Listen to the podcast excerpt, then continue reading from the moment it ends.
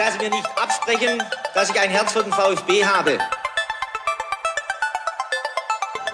Sverrisson, dann wieder Kügel, gewinnt sein Dribbling gegen Burns und Guido Buchwald und der Ball ist im Tor.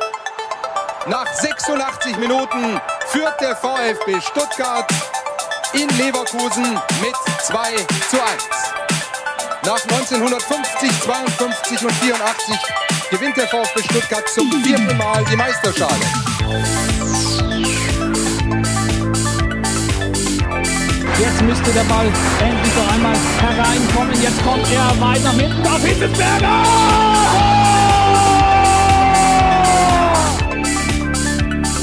Mario Gomez, spitze Winkel, noch einmal nach innen, Pizza hat den Ball und es gibt noch einmal Abstoß vom Tor. Und jetzt ist das Spiel aus und der VfB Stuttgart ist deutscher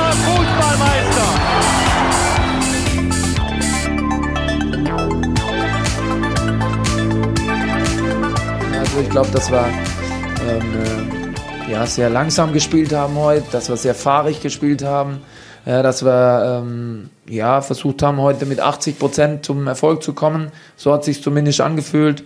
Ähm, äh, die Jungs, das merkt man jetzt auch, die sind selbstkritisch genug, um zu, zu wissen, dass, äh, dass wir es besser können. Das muss deutlicher sein, das muss souveräner sein. Ähm, das ist unser unser Pro, oh nee, was heißt unser Problem, aber das, da muss man arbeiten. Das, das darf nicht sein, dass wir ein 3-1 in der 90. machen und äh, Postman noch das 3-2 kriegen und dann kommen die Zuschauer wieder. So ist Fußball, dann kannst du kannst du gar noch eng werden, wenn es ein paar Minuten noch wieder hinten rausläuft. Und äh, das, das geht nicht, das müssen wir schnellstmöglich äh, abschalten. Wir haben so viele Spieler auf dem Platz und müssen dann kompakt sein und den, den, den Ball in eigenen Reihen halten. Und wenn wir nicht äh, halten können, dann müssen wir Fouls ziehen. Holger Badstuber fordert nach dem 3 zu 2 Sieg gegen Regensburg, dass die Mannschaft sich in der Schlussphase cleverer anstellen muss. Foul ziehen, Ball halten, das sind die Vorgaben, die man unter weiter eigentlich nicht erwartet hat. Aber vielleicht fehlt ja genau das in der Spielanlage des VfB. Wir sprechen heute darüber und damit herzlich willkommen zu STR. Mein Name ist Ricky und mit mir in der Leitung der Sebastian. Guten Abend, Sebastian.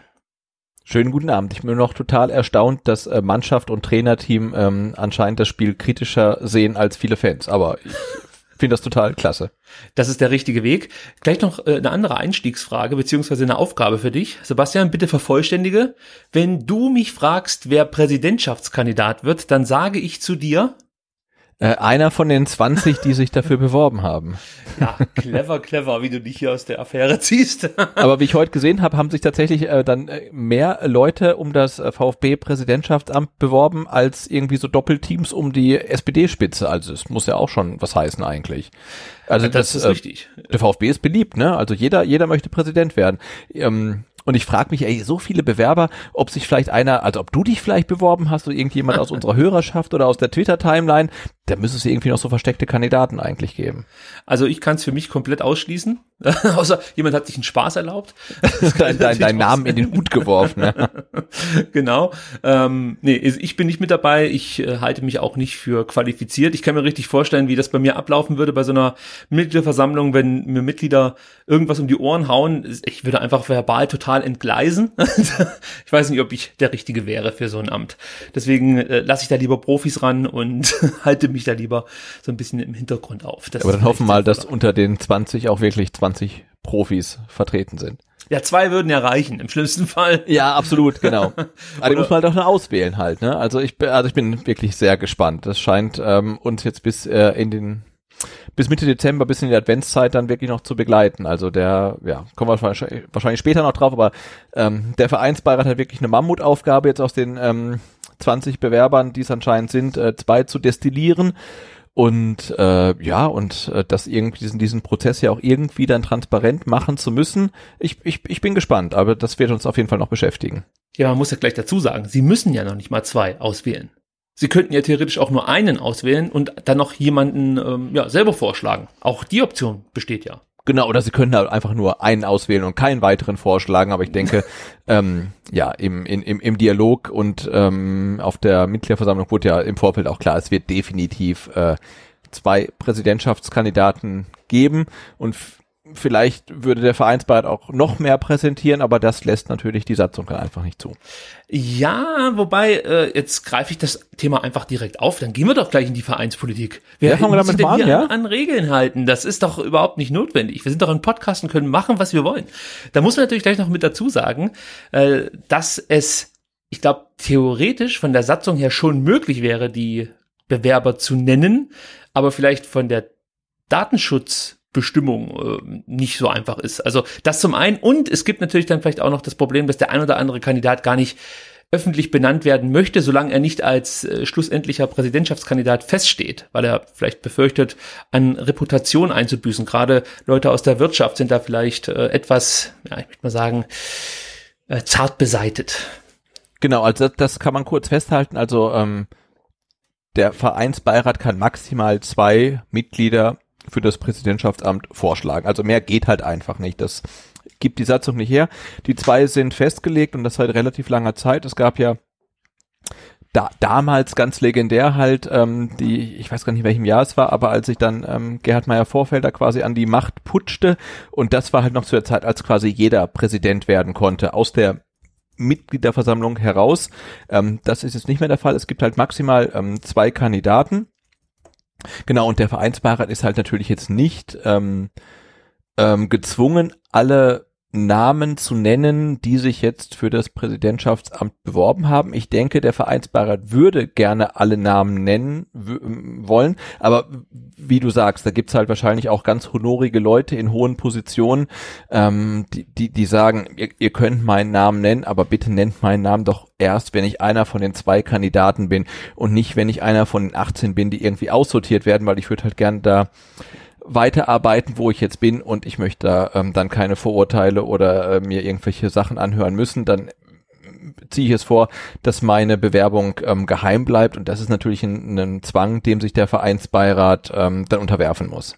Also ich habe gerade mal nachgeschaut, Gerd Meyer Vorfelder wurde 1975 VfB-Präsident. Ist also schon eine ganze Weile her und ich glaube, darauf hast du dann angespielt, als es da heiß herging und ähm, ja, im Endeffekt jeder mitmachen durfte, der Bock drauf hatte. Genau, also. man, man, man, jetzt liest man immer wieder bei irgendwelchen äh, äh, Mitgliederversammlungen, die dann komplett entgleisen, also sei es beim VfB oder sei es irgendwie gerne dann auch bei ähm, Vereinen aus Nordrhein-Westfalen, sei es irgendwie Schalke oder Bochum, wo dann am Ende einer turbulenten Mitgliederversammlung irgendjemand Präsident ist, der das irgendwie nie im Leben wollte und da muss man halt mit der Position ähm, leben. Ähm, und das ist natürlich jetzt durch die Satzung seit längerem geregelt, dass das halt nicht nicht passieren kann. Ähm, und genau, der Vereinsbeirat äh, kann maximal zwei Kandidaten präsentieren, könnte auch nur einen präsentieren. Was, was nicht passieren wird, hoffe ich, äh, weil man das auch im Vorfeld so kommuniziert hat, dass es auf jeden Fall eine echte Wahl geben wird. Äh, ja, aber das große Chaos ist durch die Satzung ausgeschlossen. Auf der anderen Seite, ja, hat jetzt halt der Vereinsbeirat ähm, die Mammutaufgabe von 20 plus auf zwei Kandidaten ähm, auszusieben. Ja, und von diesen 20 sind ja auch jetzt ein paar bekannt. Die können wir ja kurz nochmal ansprechen, genau. auch wenn wir letzte Woche schon so ein bisschen darüber gesprochen haben. Aber äh, ja, vielleicht erstmal vorneweg schicken. Die, die sowieso schon bekannt waren, sind natürlich Matthias Klopfer und Klaus Vogt. Äh, von denen wusste man dann relativ zeitig, dass sie Interesse an diesem Amt haben. Und äh, von Guido Buchwald ja, wurde es ja so ein bisschen vermutet und er hat sich beworben, muss man sagen. Der 58-jährige äh, Ehrenspielführer des VfB Stuttgart, wie die Bildzeitung jetzt titeln würde, ähm, hat sich beworben auf das Präsidentenamt und hat das Ganze natürlich dann auch noch schriftlich äh, der Presse mitgeteilt und meinte, ich stehe zu meinem Wort, dem VfB zu helfen, wenn er Hilfe benötigt. Ich bin bereit, diese Verantwortung zu übernehmen und mich den Mitgliedern, dem obersten Gremium des Vereins, in einer demokratischen und fairen Wahl zu stellen. So, Sebastian, äh, können wir ja ganz kurz drauf eingehen. Hast du das Gefühl, der VfB braucht aktuell die Hilfe von Guido Buchwald oder braucht hier vielleicht irgendjemand anders die Hilfe von Guido Buchwald? ja, ich ich, ich finde die, die Formulierung schon schwierig. Ne? Also natürlich kannst du jederzeit äh, ähm, als ein ho honoriger Spieler und Ehren, Ehren ähm, Ehrenspielführer, ja. Ehrenelf, äh, Traditionself Spielführer, ich weiß gar nicht, also ein, ein, ein verdienter VfB-Spieler mit 325 Spielen für den VfB Stuttgart, 1990er Weltmeister, äh, du warst schon mal im Aufsichtsrat, natürlich kannst du dich bewerben um das Präsidentenamt und du hast äh, sicherlich jedes Recht der Welt dafür, ähm, aber diese Formulierung, wenn der VfB Hilfe braucht, bin ich da, finde ich halt schon schwierig, weil aktuell habe ich jetzt nicht das Gefühl, dass der VfB Hilfe braucht. Wenn wir ehrlich sind, seit Wolfgang Dietrich zurückgetreten ist, äh, haben wir Fans doch weniger denn je das Gefühl, dass der VfB Hilfe braucht. Eigentlich hatte in der letzten Ausgabe schon gesagt, habe man das Gefühl, hey, eigentlich ist doch alles gut. Brauchen wir überhaupt einen Präsidenten? Ja, vielleicht brauchen wir einen, aber der VfB braucht aktuell sicherlich keine Hilfe. Und äh, ja, deswegen fand ich irgendwie so das Wording der dieses Statements ein bisschen schwierig. Du kannst doch sagen, hey, ich möchte mich einbringen, ich kann den VfB noch besser machen, ich möchte helfen. Ich verfolge den VfB seit ähm, gefühlten 50 Jahren und ich weiß, was zu tun ist. Ähm, äh, völlig okay, aber dieses, ähm, ja, wenn, wenn ich gerufen werde, dann bin ich da und ich helfe gerne. Also ich habe jetzt nicht das Gefühl, dass der VfB in einer ganz argen Notlage ist, auch wenn wir in der zweiten Liga spielen. Mhm, ich habe es aber trotzdem schon mal als schlimmer empfunden. Aber trotzdem, wie gesagt, ich finde die, die, die Kandidatur oder die Bewerbung von Guido Buchwald als Präsident absolut legitim, ähm, weil er ist halt eine Persönlichkeit, die man halt wie kein, keine andere mit dem VfB identifiziert und sagt, hey, er, er ist der VfB, er ist Tradition. Ähm, und deswegen denke ich auch, dass der VfB, äh, der VfB-Vereinsbeirat ähm, gute Argumente braucht, um an ihm vorbeizukommen. Also die, die mag es geben und die kann es geben, ähm, aber ich bin mal gespannt, wie das dann laufen wird.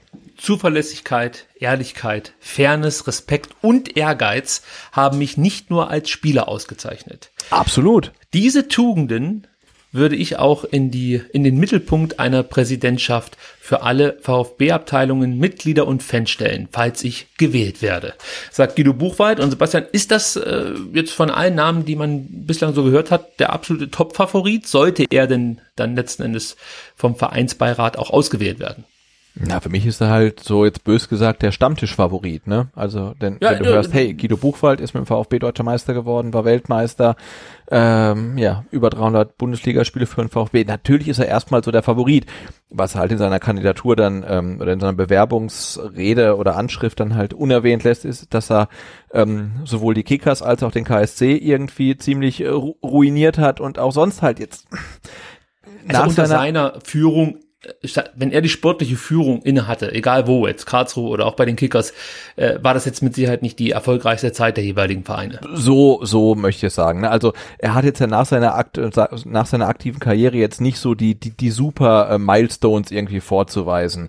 Das, das, ist ja auch alles kein Grund, um zu sagen, er ist, er ist der falsche. Aber ähm, ja, man muss sich halt irgendwie schon so ein umfängliches Bild machen und ich finde es halt dann spannend, weil sich ja äh, jetzt um das Präsidentschaftsamt schon ähm, ganz, ganz vielfältige Charaktere bewerben. Da ist halt dann Guido Buchwald, ne, ehemaliger Fußballspieler, Weltmeister, hm, hm. dann haben wir einen Politiker, dann gibt's Unternehmer, dann gibt's jetzt, kommen wir vielleicht noch drauf, was war das, stellvertretender Geschäftsführer vom, von der Handwerkskammer und dieses und jenes alles gibt, gibt ja ganz, ganz viele verschiedene Leute, die man auch gar nicht miteinander vergleichen kann. Ähm, und ähm, da, ja, ist es halt echt die Aufgabe des, des Vereinsbeirats, irgendeinen Maßstab zu finden, irgendein Raster zu finden, irgendeine Matrix zu finden, wie man diese Leute überhaupt bewerten kann, die halt so grundverschieden sind. Und ähm, bei, bei 20 Leuten wäre es ja auch jetzt nicht unwahrscheinlich, wenn man dann sagt, okay, das Konzept von Guido Buchwald hat uns halt schlichtweg nicht überzeugt. Das sind halt andere, ähm, die, die uns, ähm, de deren Konzept uns mehr zugesagt hat. Und ähm, das wissen wir halt aber dann erst äh, Ende November und das wird noch eine spannende Zeit. Also was mir persönlich wirklich wichtig ist, ist, dass man im Vorfeld abklärt, wer eigentlich noch so hinter Guido Buchwald, äh, ich sage jetzt mal, sein Unwesen treibt. Ja, also das ist das, vor was ich jetzt am meisten Sorge hätte, dass man mit Guido Buchwald versucht, gewisse andere Personen in wichtige Positionen zu bringen. Ja, das mag jetzt, oder anders ausgedrückt, es, es muss ja nicht sein, dass diese Personen falsch oder schlecht sind, aber das ist dann schon wieder, das hat so einen Hauch Wirtschaft, auf die ich eigentlich keinen Bock mehr habe. Und ich sag's auch ganz ehrlich, ich habe ehrlich gesagt auch keinen Bock auf irgendjemanden, der jetzt hier aus dem Umfeld sich nochmal nach oben katapultieren möchte oder so. Ich würde es gut finden, wenn hier jemand in Anführungsstrichen neues, äh, ja, das Präsidentenamt übernimmt. Und wenn möglich, ja, das heißt ja immer wieder sportliche Kompetenz und äh, ehemaliger Fußballer und so im Zusammenhang mit Guido Buchwald, wenn möglich, darf es auch gern jemand sein, der, äh, ja, ich sag mal, sein Steckenpferd eher in anderen Sportarten als Fußball hat. Das kann schon beim VfB gewesen sein, aber ich würde es halt gut finden, wenn der Vereinspräsident auch endlich mal den kompletten Verein repräsentiert. Wenn es schon jemand aus dem Sport ist, darf es wie gesagt auch gerne mal jemand aus anderen äh, Bereichen sein, die hier beim VfB auch sehr prominent vertreten sind. Das kommt mir ein bisschen zu kurz. Und an und für sich gehe ich relativ unbedarft jetzt erstmal an die ganze Sache ran und warte ab, was der Vereinsbeirat dann vermutlich Mitte November uns präsentiert. Spätestens, glaube ich, Mitte November, könnte auch schon Anfang November soweit sein. Ja, sehr spannend. Ich habe noch einen Namen oder noch vier Namen sehe ich gerade, zu denen wir jetzt wahrscheinlich nicht so viel sagen können wie zu Guido Buchwald. Äh, Norbert E. Reif aus Plochingen, den überraschenderweise niemand kennt. Also jedenfalls äh, habe ich mich so ein bisschen umgehört und äh, alle schüttelten mit dem Kopf. Also ich kenne zum Beispiel einen ähm, ohne zu viel verraten zu wollen, so ein Unternehmer aus Wendlingen und der meinte, hatte noch nie gehört. Jetzt weiß ich auch nicht, was ich dann von Norbert Reif halten soll.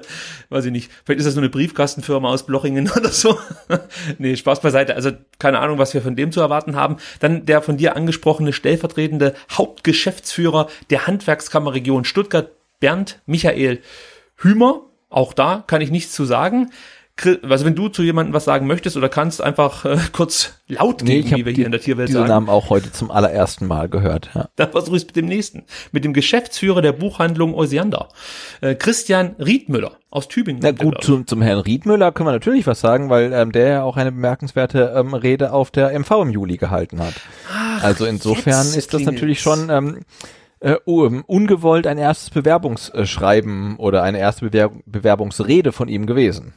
Das habe ich komplett ausgeblendet, aber du hast absolut mhm. recht. Ja, aber auch da muss ich ganz ehrlich sagen, ähm, konnte er den uns bekannten Rednern nicht das Wasser reichen. Muss, muss ich an dieser Stelle sagen. Also da hat mich der Ron, der Tim und natürlich auch der Ray Bucanero und natürlich auch ein Christian Brechtel äh, mehr überzeugt. ohne jetzt äh, zu viel sagen zu wollen. Genau, aber aber aber äh, trotzdem hat er sich halt schon auf der MV ähm, ähm, hingestellt und äh, ja, ich würde sagen im Namen der Mitglieder gesprochen und insofern hat er natürlich schon so ein paar ah, Grundsympathien automatisch, die ihn dann auf seiner Kandidatur ähm, begleiten. Ja, also es gibt wahrscheinlich schlimmere Kandidaten unter den 20. Das, da stimme ich dir absolut zu. Dann noch ein Stuttgarter Stadtrat, äh, Mitglied der CDU, Markus Reiners, der auch Beiratsmitglied beim Fanprojekt Stuttgart ist und Mitglied des Sportausschusses in Stuttgart. Also da scheint, ähm, ja, die Verbindung zum Sport definitiv da zu sein. Aber zur Person an sich kann ich jetzt auch nichts sagen. Ist er dir bekannt in irgendeiner Art und Weise? Nee, also CDU-Stadtrat klingt erstmal irgendwie ein bisschen abschreckend für mich, ähm, aber dann halt irgendwie Mitglied im ähm, Fanprojekt und das andere klingt dann schon wieder gut, also klingt nach einer ähm, spannenden Personalie, aber ich kenne ihn weder persönlich noch habe ich irgendeine Ahnung, was er gemacht hat. Insofern äh, sehe ich ihn halt kom komplett neutral, aber ich denke halt, je mehr ähm, qualifizierte Bewerber äh, ja ihren ihren Namen da irgendwie in den Ring werfen und sich bewerben, desto besser ist es halt. Ne? Also ma macht dem Vereinsbeirat ähm, das Leben so schwer wie möglich, ähm, indem sich halt wirklich geeignete Kandidaten für das Präsidentschaftsamt ähm, bewerben. Ich finde das ähm, super und 20, ne? Also mhm. ich glaube nicht, dass es alles irgendwelche Vollpfosten sind, wo man halt irgendwie sagt äh, nach fünf Minuten, äh, nee, da wird's auf gar keinen Fall, sondern da werden halt viele gute Leute dabei sein und das finde ich halt ähm, klasse, dass halt auch viele Leute dann, ja, wir hatten es ja kurz davon, ähm, auch dann tatsächlich ihre ihre Anstellung und ihr Standing halt dann ein bisschen riskieren und äh, sagen, hey, ich würde das gerne machen einfach. Also ich finde das ähm, ziemlich großartig. Ja, es soll wohl auch Leute gegeben haben, die nicht bereit waren, dieses Standing zu riskieren.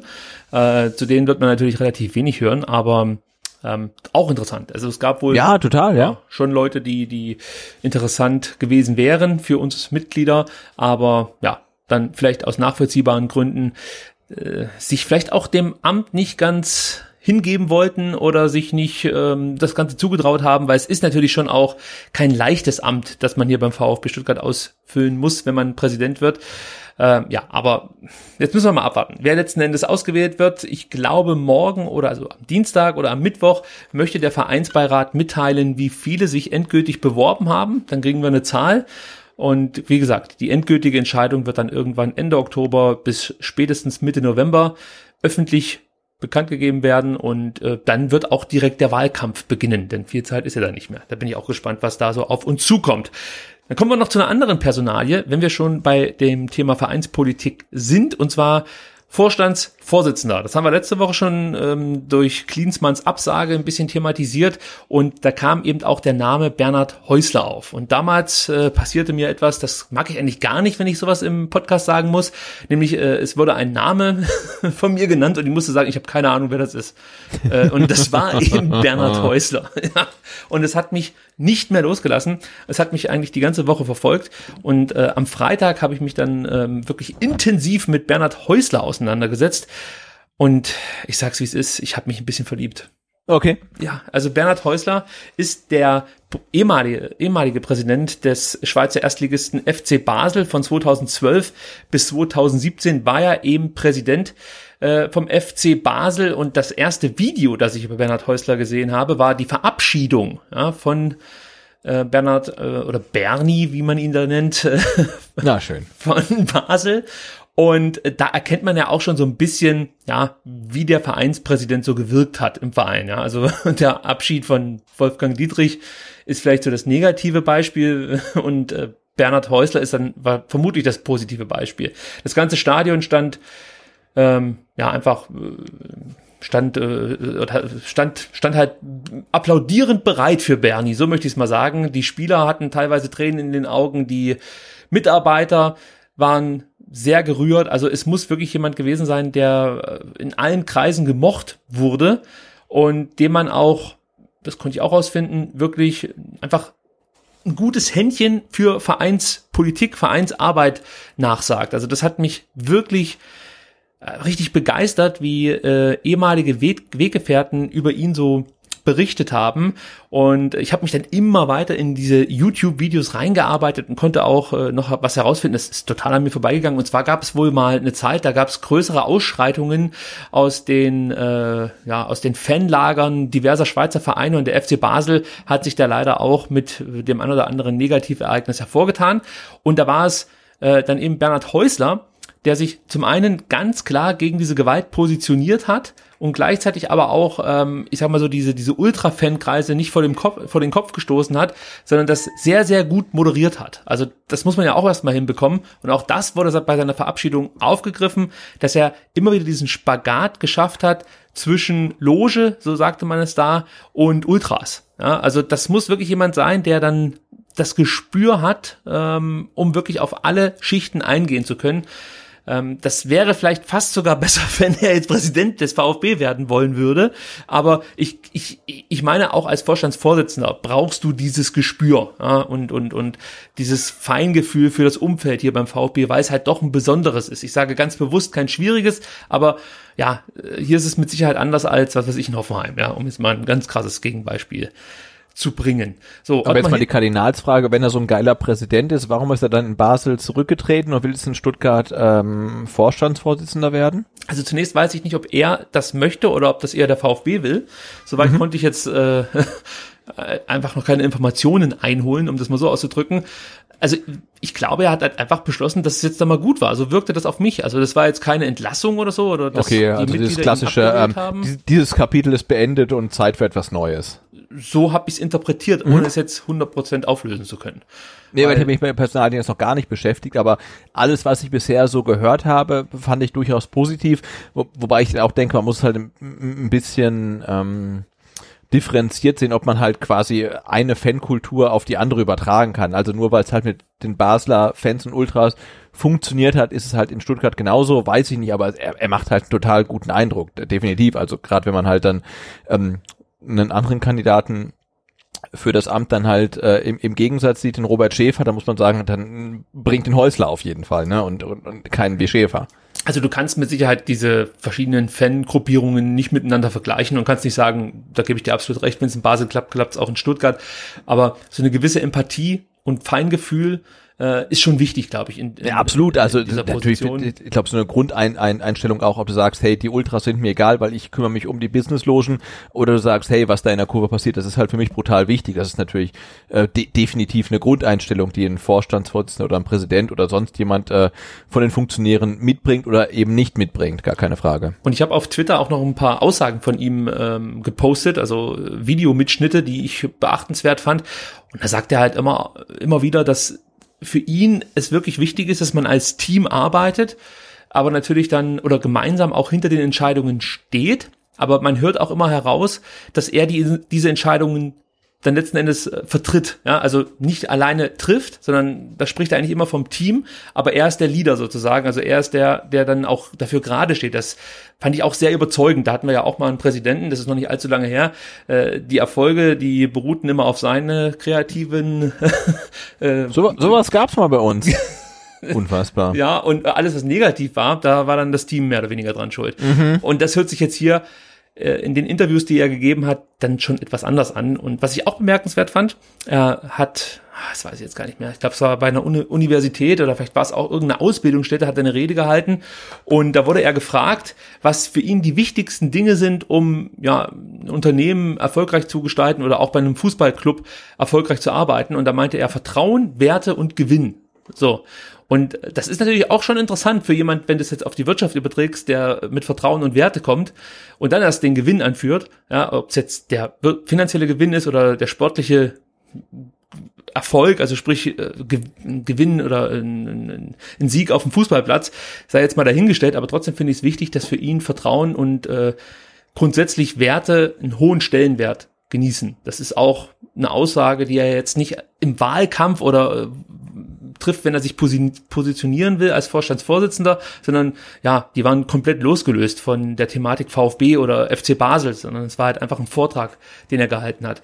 Das fand ich schon beeindruckend, was Bernhard Häusler so von sich gegeben hat und was das für eine Persönlichkeit ist. Ja, das klingt alles relativ gut, das stimmt ja. schon. Vielleicht noch kurz ein paar Aussagen von Ottmar Hitzfeld zum Thema Bernhard Häusler. Die beiden kennen sich relativ gut. Ottmar Hitzfeld meinte, Bernhard Häusler hat eine hohe Fachkompetenz, zudem kann er mit Menschen umgehen. Ja, den Eindruck hat er auch in den Interviews vermittelt. Er ist sehr ähm, charakterstark, gleichzeitig aber auch sehr ruhig und sachlich. Auch da, finde ich, kommt diese Schweizer Mentalität total durch. Also das merkst du, wenn er spricht. Das ist eben genau das, äh, was Ottmar Hitzfeld hier beschreibt. Ruhig, sachlich. Ähm, ja, das hört sich alles ganz gut an. Und äh, Ottmar Hitzfeld sagte auch noch, er wird sicher kein Aktion, Aktionismus betreiben. Er ist kein Populist, der mit dem Holzhammer kommt und alles auf den Kopf stellen will. Wenn er etwas verändert, dann mit Ruhe und Bedacht. Und auch das ist ja etwas, ja, da haben wir so ein bisschen Bedenken gehabt, wenn jetzt hier ein Vorstandsvorsitzender kommt, der dann vielleicht dann doch komplett andere äh, Vorstellungen hat von dem, was Thomas Hitzesberger und zum Beispiel Sven Mislintat jetzt angefangen haben. Klappt das dann miteinander oder gibt es dann direkt Probleme?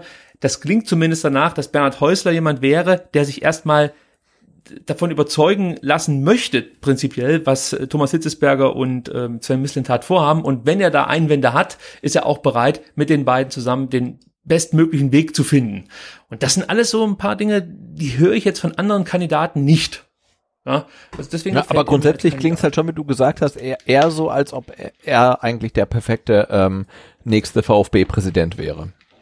Ja, aber ich nehme ihn auch, glaube ich, gerne als Vorstandsvorsitzender. Ja, ja, zur Not auch, gar keine Frage. ja, also es ist, ist echt schwierig jetzt ähm, da natürlich detaillierter drauf einzugehen, weil wir gar nicht wissen, ob das nur ein gerüchteter Name ist, den, der noch nie angesprochen wurde vom VfB oder ob hier wirklich was dran ist. Aber von allen Namen, die ich bis jetzt gehört habe, mit denen ich mich auseinandergesetzt habe, ist Bernhard Häusler der absolute Topfavorit auf den Posten des Vorstandsvorsitzenden der VfB AG. Genau, und es scheint so, als ob es nicht der allerschlechteste Kandidat äh, wäre für den Posten. So sieht's aus. So, Vereinspolitik abgearbeitet als Themenpunkt 1. Haken ist, dran. ja, das ist fast wie zu Dietrichs Zeiten hier bei uns. Aber mhm. dabei sind, ähm, denke ich mal, die Themen jetzt aktuell etwas erfreulicher. Und wir kommen zum nächsten erfreulichen Thema, nämlich dem Auswärtssieg gegen Jan Regensburg. VfB-Sportdirektor Sven Mislintat umschrieb das Spiel folgendermaßen. Im Grunde war das das schwächste von unseren drei Auswärtsspielen, aber wir haben eben zum ersten Mal gewonnen. Spielerisch sind wir unserem Anspruch nicht ganz gerecht geworden. Vorne fehlt uns einfach die Effektivität. Sebastian, unterstreichst du das, was Sven Mislintat hier gesagt hat? Ich, ich weiß gar nicht, ob ich unterstreichen möchte, dass es das schlechteste der drei Spiele war, aber ich finde es halt total bemerkenswert, ähm, dass es einen VfB-Verantwortlichen in leitender Position gibt, äh, der sich nach einem Auswärtssieg, nach dem ersten Auswärtssieg in der Saison hinstellt und sagt, ähm, es war nicht wirklich gut. Und das ist halt echt so ein Paradigmenwechsel, ne? weil das hätte es äh, in den Jahren zuvor nie gegeben einfach. Ne? Da hätte man, da, da hätte man ähm, Auswärtsniederlagen, knappe Auswärtsniederlagen schön geredet, ähm, Re sowieso und ein Auswärtssieg hätte man gefeiert, auch wenn er noch so ähm, unverdient gewesen wäre. Und alleine, dass sich halt äh, Tim Walter und auch dann ähm, Sven hat nach der ersten Auswärts, äh, nach dem ersten Auswärtssieg in der Saison hinstellen und sagen, ja, der Sieg war wichtig, aber das war jetzt nicht so, wie wir uns vorgestellt haben. Ähm, das finde ich total klasse. Ich erinnere dich nochmal an äh, das Interview von Sven Mislintat nach dem Aue-Spiel, als er davon gesprochen hat, dass man, glaube ich, überragend gespielt hätte. Wenn wir ja. das jetzt nochmal aufgreifen, die Aussage. Ja, dann muss man sich fragen, sind wir gemeinen Fans einfach zu sehr ergebnisgetrieben? Weil ich muss sagen, ich fand das Spiel in Regensburg schon ein Stück weit besser als das Spiel in Aue. Jetzt scheint das bei Missing hat komplett anders zu sehen. Vielleicht bin ich da auch nicht Fachmann genug oder habe halt wirklich so die Fanbrille auf. Ähm, aber ich fand jetzt nicht, dass das Spiel in, in, in, in Regensburg ähm, der schlechteste Auftritt auswärts in der Saison war. In Gänze sicher nicht. Das werden wir jetzt noch ein bisschen ja, detaillierter besprechen. Äh, kurz noch ein paar Daten, die vielleicht auch immer ganz interessant sind. 70% Ballbesitz, 62% gewonnene Zweikämpfe, 25 Mal schoss der VfB in Richtung Tor, sieben Mal davon auf das Tor. Äh, Jan Regensburg hat auch 25 Schüsse aufs Tor abgegeben, fünf davon gingen direkt aufs Tor. Das kam einem das jetzt vielleicht auch. Streut aber ganz schön dann, ja, okay. Boah, also ich meine 15 Schüsse in Richtung Tor, das Hätte ich jetzt nicht erraten, wenn du mich gefragt hättest, wie oft nee. Regensburg in diese Richtung geballert hat. Also das hat mich auch überrascht. Ähm, was ich auch mal ganz interessant finde, von wo gab der VfB seine Schüsse ab? 13 Mal von innerhalb des Strafraums, 12 Mal außerhalb. Also auch sehr schön aufgeteilt. Man äh, arbeitet sich sozusagen in die Gefahrenzone vor ist aber dann auch, äh, ja, ich denke mal, etwas abschlussfreudiger, wenn es dann darum geht, mal außerhalb des Strafraums abzu abzuziehen. Das war ja auch etwas, was wir ähm, zuletzt bemängelt haben. Ich glaube, gerade nach dem Aue-Spiel äh, haben wir ein paar Mal gesagt, Mensch, dann zieh halt auch mal ab und leg den Ball nicht 200 Mal quer. Wir sind hier nicht beim Handball, sondern eigentlich möchte man jetzt ja mal zum Torerfolg kommen oder zumindest einen Abschluss schaffen.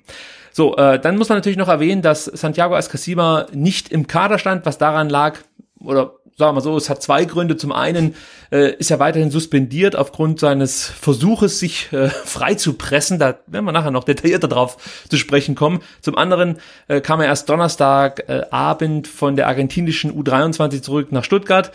Aber ja, ich glaube auch ein Coutinho kam erst am Donnerstagabend zurück von der Länderspielreise der Brasilianer und hat dann trotzdem am Samstagabend in Leipzig spielen können. Also weiß ich nicht, ob der Grund dann wirklich so ausschlaggebend war. Wie gesagt, sprechen wir nachher noch drüber. Gomez und Sosa fielen beide aus und es gab dann in der Aufstellung dann doch eine kleinere Überraschung. Und zwar Philipp Förster durfte auf der rechten Seite für Gonzalo Castro starten und die Sechserposition wurde von Orel Mangala eingenommen. Äh, Atakan Karasor musste auf der Bank Platz nehmen. Das waren dann doch ja, zwei kleinere Überraschungen. Ja, und insgesamt würde ich sagen, sah das, da gebe ich dir absolut recht, über weite Strecken ganz gut aus. Ja, aus meiner Sicht hat man deutlich mehr Möglichkeiten im Mittelfeld mit Förster, Clement und Mangala. Cas Castro ist zwar passsicherer, würde ich jetzt fast schon sagen, als Förster, wobei der, glaube ich, ein super, äh, eine super Passquote hatte, nach dem Spiel 90 Prozent oder so, also viel besser ist der Castro da auch nicht. Aber ich würde jetzt Gonzalo Castro schon zusprechen wollen, dass er rein technisch und wie gesagt, was die Ballsicherheit angeht, ein herausragender Spieler ist. Dafür ist er zu langsam, meiner Meinung nach. Mit Mangala hast du den wahrscheinlich pressing-resistentesten Spieler der zweiten Liga in deinen Reihen. Ist für mich sowieso klar, dass der spielen muss und dann natürlich auch auf der 6 ist besser in der Spieleröffnung äh, im Vergleich zu Karasor. Also das macht so viel mehr Sinn, mit Mangala zu spielen und bei Förster und Castro ist es vermutlich Gegner abhängig, wen du jetzt dann bringst. Was war so deine Einschätzung vom Mittelfeld, vom umgestellten Mittelfeld des VfB? Wie hat's dir gefallen? Hat mir total gut gefallen, aber ich war so wie alle vermutlich dann eine Stunde vor Anpfiff erstmal total überrascht, als ich die Aufstellung sah ähm, und dann gesehen habe, dass ähm, Karasor draußen ist, weil äh, ich bin der Meinung, das ist auch so eine Lernkurve, die Tim Walter jetzt nimmt, ähm, dass halt ähm, Atakan Karasor für ihn in, in, in, in Kiel und auch gefühlt ein total wichtiger oder der wichtigste Spieler war und er jetzt halt ein paar Spiele gebraucht hat, ähm, um festzustellen, äh, ja, der ist gut, aber er funktioniert halt jetzt beim VfB noch nicht so, äh, wie ich mir das wünsche. Und ich habe echt gehofft, dass er diese Erkenntnis relativ bald hat, weil so ja aus dem ähm, berüchtigten, schwierigen Umfeld die Stimmen ja immer lauter wurden, dass man da vielleicht mal wechseln könnte. Vor allen Dingen, wenn man halt ähm, jemanden wie Orel Mangala auf der Bank hat, der ja in der letzten Saison, in der letzten Zweitligasaison bei Hamburg bewiesen hat, dass er, wie du sagst, total pressingresistent ist, dass er gute Bälle spielt, dass er äh, ja die Ruhe weg hat, dass er einfach ein richtig guter Sechser ist. Ähm, und ähm, das hat mich überrascht und total gefreut, dass Tim Walter sagt, hey, ich bring jetzt nicht äh, Karasor bis zum bitteren Ende, sondern ich, ich mache jetzt mal den Paradigmenwechsel und ähm, nehme ihn raus und bring Mangala. Ähm, und dass Philipp Förster halt ähm, sofort spielt, weil das war, äh, korrigiere mich, aber das war jetzt quasi das erste Spiel, in dem er hätte überhaupt auflaufen können. Und er kommt halt gleich von Anfang an und er nimmt dafür halt dann ähm, Gonzalo Castro raus ist halt auch so für einen Trainer, glaube ich, keine einfache Entscheidung, ne? Weil du hast so Gonzalo Castro, äh, total arrivierter Bundesligaspieler, Champions League erfahren und, hm, hm, hm, und dann, dann sagst du halt irgendwie, hey, du bist draußen und ich bringe lieber den ähm, Philipp Förster, denn der hat bei Sandhausen ganz gut gespielt. Also stelle ich mir halt irgendwie argumentativ auch nicht so ganz einfach vor. Ähm, aber äh, ja, so im Nachhinein muss man sagen, alles richtig gemacht, weil beide haben richtig, richtig gut gespielt. Für mich ist Castro halt absolut kein Pusher. Keiner, der, der Mannschaft Natürlich das, nicht. das nee. nötige Extra mitgibt. Und das ist Philipp Förster für mich schon. Unheimlich robuster Spieler, der sich dann auch mal Dinge zutraut. Ja, also das fehlt mir total bei Castro. Wie gesagt, technisch grandios, spielt super Pässe, äh, kann mit Sicherheit auch ganz toll mal ein Spiel verschleppen. Aber was ich Gonzalo Castro immer wieder vorgehalten habe und auch wahrscheinlich weiterhin vorhalten werde, ist das Problem, dass er nie ein Spiel ja, so lenken kann oder so, so Einfluss drauf nehmen kann, dass er es zum Positiven gestalten kann. Sprich, wenn es mal nicht läuft, wird definitiv nicht von Gonzalo Castro der entscheidende Impuls ausgehen, damit es besser wird.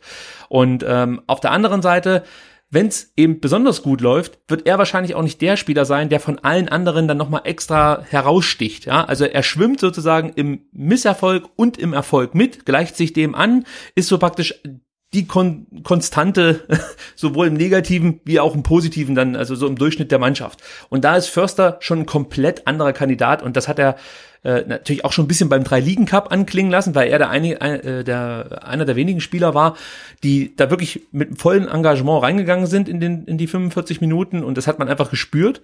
Und jetzt gegen Regensburg hast du das auch gemerkt. Da war eine ganz andere Körpersprache auf einmal da, fand ich jetzt ähm, von diesem Spieler, äh, der 11, 1,4 Kilometer, also 11 Kilometer zurückgelegt hat. Äh, 91 Prozent war die Passquote. Ich habe gerade nochmal nachgeschaut. 50 Prozent gewonnene Zweikämpfe im Vergleich dazu Gonzalo Castro, der ein paar Minuten auf dem Platz dann auch noch sein Glück probieren durfte oder ja etwas versuchen konnte. 25 Prozent gewonnene Zweikämpfe, 27 Prozent Passquote. Und Castro hast du ja eigentlich eingewechselt, eingewechselt, um mehr Sicherheit reinzubringen in dein Spiel. Genau, die, über, über, die Wechsel können wir noch mal später noch mal reden, die äh, ich und viele andere auch nicht so ganz optimal fanden. Aber ja, natürlich und das ist ja auch so ähm, eine Frage der ganzen Transferphilosophie. Und natürlich hängt sich meiner Meinung nach ein Spieler, der von Sandhausen kommt, der von Kiel kommt, der von Regensburg kommt, natürlich mehr rein, wenn er dann beim VfB spielt, sei es zu Hause vor knapp 60.000 oder sei es auswärts, als ein Spieler, äh, der halt ähm, schon ähm, in, in der Champions League gespielt hat und jetzt auf einmal äh, in so einer Schuhschachtel in Regensburg spielen muss. Ne? Und das kann man denen ja auch gar nicht vorwerfen, dass da doch, so... Doch, doch, doch, das ja, kann man denen Ja, vorwerfen. die kriegen, natürlich kriegen sie nur Geld, um zu sagen, hey, ihr müsst nee, nee, immer nee, 100 Prozent geben. Geld. Da geht's für mich nicht ums Geld. Mir geht's darum, dass du als Sportler den Anspruch haben musst, immer das Maximum äh, rauszuholen. Ja, und wenn ich nicht genügend motiviert bin gegen Regensburg, dann äh, bin ich sehr wahrscheinlich gerade äh, am falschen Ort zur falschen äh, Zeit. Ja, also da muss genau, ich ich glaube, ein, ein, ein, sehr sehr schönes Positivbeispiel ist halt Holger Badstuber, ne? Der sagt Beispiel, dann vielleicht genau. vor der Saison, hey, ich würde gerne Champions League spielen und wenn ich irgendwie wechseln kann, dann mache ich das. Ähm, und dann findet sich halt niemand und dann ist er jetzt auf einmal Stamminnenverteidiger vom VfB und verteidigt in Aue und verteidigt halt in Regensburg und der haut sich halt komplett rein einfach, ne? Und das hat man ja schon finde ich so, für mich war so der, der, ähm, der, der Augenöffner ähm, die Relegation, das Relegationsspiel in, in Berlin gegen Union, wo er da halt mit blutigem Kopf und so weiter weiterspielt und merkt, hey, also wenn du den Typen halt reinwirfst, der hat vielleicht irgendwie keinen Bock, zweite Liga zu spielen, aber wenn du ihn in ein Zweitligaspiel reinwirfst, dann gibt er halt alles, was er hat. Und ich glaube, Holger Bartschuh wird auch in einem Drittligaspiel alles geben, was er hat einfach, ne, weil das so seine, seine Mentalität ist. Und ähm, ja, das ist halt äh, von den, von den persönlichen Qualitäten oder spielerischen Qualitäten abgesehen echt auch so eine Mentalitätsfrage dann. Ich würde mal behaupten, ich lehne mich jetzt weit aus dem Fenster, aber wenn ähm, Gonzalo Castro einen neuen Arbeitgeber gefunden hätte, glaube ich nicht, dass der VfB Stuttgart gesagt hätte, du gehst auf keinen Fall. Das kann ich mir fast nicht vorstellen. Also dafür ist er einfach nicht der Unterschiedsspieler schlechthin. Das ist ein toller Fußballer. Das möchte ich ihm auch überhaupt nicht in Abrede stellen. Und er hat auch zu Beginn der Saison mit Sicherheit einige gute Szenen, gute Spiele gemacht. Aber ja, es war für mich jetzt nie äh, klar zu erkennen, dass das jetzt ein Erstligaspieler wäre oder sogar noch mehr. Also das war für mich halt immer irgendein Spieler, der halt auch auf dem Platz steht und versucht, möglichst gute Leistung zu bringen und durch seine äh, technischen Fähigkeiten, durch seine individuelle Klasse natürlich dann hier und da mal auffällt, aber insgesamt für seine Ansprüche zu wenig. So und genau, ich glaube grundsätzlich waren wir irgendwie auch relativ überrascht, äh, ähm, dass Gonzalo Castro unter Tim Walter zu Beginn der Zweitligasaison irgendwie seinen Stammplatz hatte, mhm. weil wir ja auch dachten, er ist halt einer von den Spielern, die dann vielleicht im Walterball ähm, äh, ja eher nicht auf dem Platz stehen und er, er hat dann gespielt und ich finde, er hat es auch gut gemacht. Ähm, jetzt hat man gesehen, es gibt dann vielleicht auch Spieler, die es halt noch besser machen. Ähm, ja, und äh, das, das Leistungsprinzip natürlich dann hat absolute, ähm, absoluten Vorrang und jetzt muss man gucken, wie es weitergeht. Ähm, absolut. Wir gehen da gleich nochmal ähm, vielleicht bei dem einen oder anderen Spieler detailliert drauf ein, was er so in das Spiel mit eingebracht hat oder eben nicht. Aber ich möchte noch kurz was zum Mittelfeld erzählen, weil ich das für mich jetzt hier als äh, ja, wichtigsten Baustein zumindest im Spiel gegen Regensburg ausgemacht habe. Äh, denn was mir taktisch aufgefallen ist, und ich glaube, das hat weiter auch in den letzten Spielen immer wieder so geübt, seitdem äh, Silas Ramatituka äh, hier beim VfB Stuttgart spielt, ist, dass man im Mittelfeld immer so eine Überzahl versucht zu erschaffen. Also das fällt dir halt auf. Äh, in dem Moment, wo der VfB im Ballbesitz ist, rückt Kempf ja diese Position vor. Ja, hinten wird aus der Viererkette eine Dreierkette und du hast äh, fünf Mittelfeldspieler, hast so Überzahl im Mittelfeld und gleiches gilt, wenn der Gegner im Ballbesitz ist, dann lässt sich Silas fallen ins Mittelfeld und du hast wieder eine Überzahl im Mittelfeld. So hast du eigentlich wirklich immer ja die Hoheit sozusagen im Zentrum und der Gegner muss zwangsweise entweder mit Risikobällen, also Pässen spielen, die natürlich dann vielleicht auch abgefangen werden können. Äh, ist relativ schwer natürlich eine Fünferkette und dann eine äh, ja, abfangbereite Dreierkette zu durchspielen. Geht auch, haben wir auch gesehen, aber es sollte zumindest schwer sein.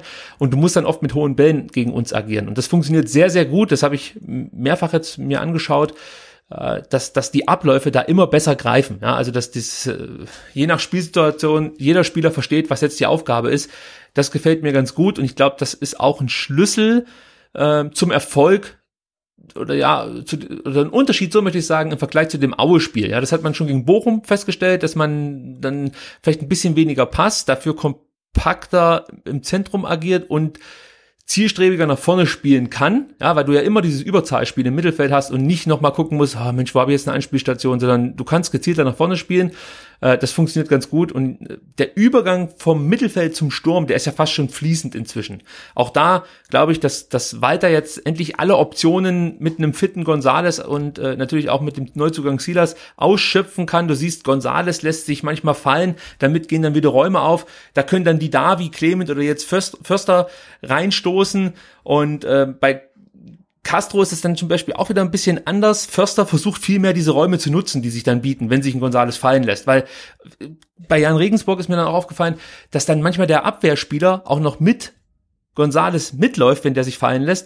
Und dann hast du hinten eine Dreierkette, die im Endeffekt gegen Davi, Clement, Förster und Silas verteidigen muss. Ja, also da kann man schon wirklich sehen, wie der VfB ähm, sich immer näher an, an das heranspielt, was Walter vielleicht auch von seiner Mannschaft sehen möchte. Und es hat mir im Großen und Ganzen auch ganz gut gefallen gegen Regensburg, um jetzt mal hier die, die positiven äh, Dinge erstmal vor, vorne wegzustellen. Also das, das war wirklich ganz gut und diese Entwicklung gefällt mir auch ganz gut. Man muss auch noch dazu sagen, Regensburg hat dem VfB schon auch viel Platz gelassen, hat viele Räume angeb äh, angeboten, die der VfB dann auch, ja, äh, mehr oder weniger gut ausgenutzt hat. Und was mir auch noch aufgefallen ist, und da kommen wir zum nächsten Spieler, den ich hier mal detaillierter besprechen möchte. Jan Regensburg hat versucht, äh, das Spiel, das Aufbauspiel des VfB auf die linke Seite zu drängen. Also man hat es ganz einfach gemacht, man hat Insua blank gelassen, also der durfte im Endeffekt machen, was er will, war komplett ungedeckt und äh, wenn das Spiel dann auf der rechten Seite des VfB aufgebaut wurde, gerade über Förster, dann gingen zeitweise sogar drei Mann auf Förster drauf, so dass der VfB dann oft dazu gezwungen werden sollte, über links aufzubauen, hat man Gott sei Dank nicht zu häufig gemacht. Es war doch relativ ausgeglichen, äh, rechts und links, aber das scheint ein Mittel zu sein, das äh, ja auch Bochum schon angewandt hat. Sprich, gibt dem Schlechtesten auf dem Platz den Ball und äh, wir holen uns den von Insua dann zurück. Ähm, ist dir zum einen das auch aufgefallen und ähm, ja, wie fandest du insgesamt Insua als Linksverteidiger jetzt in Regensburg? Ja, nachdem wir jetzt halt schon relativ häufig äh, äh, Sosa in Bestform oder in guter Form auf links gesehen haben, muss man halt leider schon sagen, dass Emiliano Insua dann halt schon so ein bisschen abfällt. Und ich finde, er ist für mich so die, die Blaupause für das, was vielleicht mit ähm, verdienten Spielern vom VfB passiert wäre, äh, wenn sie geblieben wären. Ne? Also Stichwort Gentner, Stichwort Aogo, Stichwort äh, Beck, Stichwort auch Zieler. Ähm, äh, und äh, ja, man, man, man sieht jetzt so ein bisschen halt, ne, dass das halt dann vielleicht für den Walterball äh, einfach nicht nicht reicht. Man muss jetzt natürlich auch sagen, dass ähm, so leid es mir tut, aber muss es sagen, dass äh, Sosa natürlich auch gar kein schlechter Einkauf von Michael Reschke war, aber der, der Typ hat's halt echt drauf und man sieht halt auch, dass dann, ich, ich, ich weiß nicht, ist Insua zu alt, zu langsam oder, aber da, da, da gibt's halt wirklich einen Qualitätsabfall ähm, und ähm, natürlich ist es dann von Regensburg auch völlig legitim zu sagen, hey, lass die, lass die Stuttgarter über links aufbauen, weil da gibt's halt irgendwelche Halbfeldflanken auf kleine Stürmer, die wir halt verteidigen können, ähm, während über die Zentrale, über, über rechts halt dann mehr Gefahr entsteht. Äh, ja, und ähm, das haben ja viele gesagt und ich habe es auch so gesehen. Ähm, entweder hat äh, Ensua einen relativ schlechten Tag gehabt oder es ist halt auch schon so ein, so ein bisschen ein Fingerzeig, dass er sicherlich nicht Linksverteidiger Nummer eins in dieser Saison ist. Also mir sind mehrere Probleme bei Ensua aufgefallen. Zum einen finde ich, spielt er den Linksverteidiger viel zu statisch im System weiter. Also siehst du ja, wie Sosa das interpretiert, wie auf der anderen Seite Stenzel das Ganze angeht. Da unterscheidet sich Insua schon deutlich von seiner Spielweise. Es gab mal eine Situation, da war ich mir nicht sicher, ob jetzt gerade ein Flitzer auf dem Platz unterwegs ist oder ob es ein Mitspieler ist von den anderen zehn äh, Stuttgartern. Aber es war tatsächlich Insua, der wirklich stur an der linken, äh, linken Seite äh, geklebt ist und ähm, ja auch nicht darauf reagiert hat, dass sich Stenzel mit nach vorne eingeschaltet hat. Nee, es war sogar Kempf, genau. Bartstuber rückte dann etwas ein, zentraler. Äh, Stenzel rückte auch noch ein Stück nach, äh, also von der rechten Seite nach links, äh, um das Ganze etwas kompakter zu gestalten. Und Insua hat schnurstracks weiter seinen Linksverteidiger gespielt. Das geht aus meiner Sicht gar nicht. Das, das muss er mittlerweile dann auch drauf haben. Und dann kommt noch was dazu. Ich fand, Insua war nie der schnellste, aber er hat das äh, zu Beginn oder auch ja, über weite Strecken seiner VfB-Karriere durch gutes Stellungsspiel weggemacht. Und gerade beim 3 zu 2 konntest du dann sehen, dass es ja. daran auch ein Stück weit hapert und nicht nur naja, bei klar, diesem 3 zu 2. Frage. Insgesamt hat er ne, ne, also das ist zum einen das Stellungsspiel, das, das sichtbar schlechter wird von, von Monat zu Monat, möchte ich fast schon sagen, aber mindestens von Jahr zu Jahr. Äh, und dann hat er auch noch, gut, das ist jetzt eine ganz andere Geschichte, aber das muss ich auch noch kurz erwähnen, der hat immer eine ganz merkwürdige Körperhaltung, wenn der Gegner in seine Richtung schießt. Ist dir das mal aufgefallen?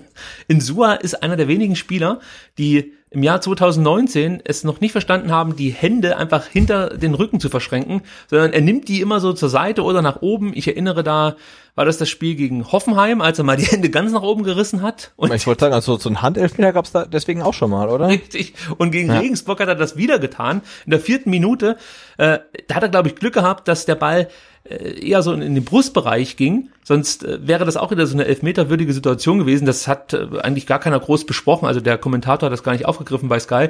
Aber man konnte es sehr gut sehen. Ich musste mehrfach hin und her spulen, bis ich es dann erkannt habe. Aber er, er streckt dann die Arme so merkwürdig raus und dreht sich nach, nach innen Richtung Tor weg. Also das ist auch so eine komische Körperhaltung. Insgesamt wirkt er halt einfach auf mich wie so ein Spieler, der perfekt nach, nach jetzt sage ich was, dafür werden sie mich in Hannover steinigen, nach Hannover passen würde, aber überhaupt nicht mehr ins System Walter passt. Überhaupt nicht. Das ist, ja, ich wünsche mir einfach eine schnelle Genesung von Sosa und ähm, tut mir leid, aber in Sua sehe ich überhaupt nicht in Walters System auf der Linksverteidigerposition.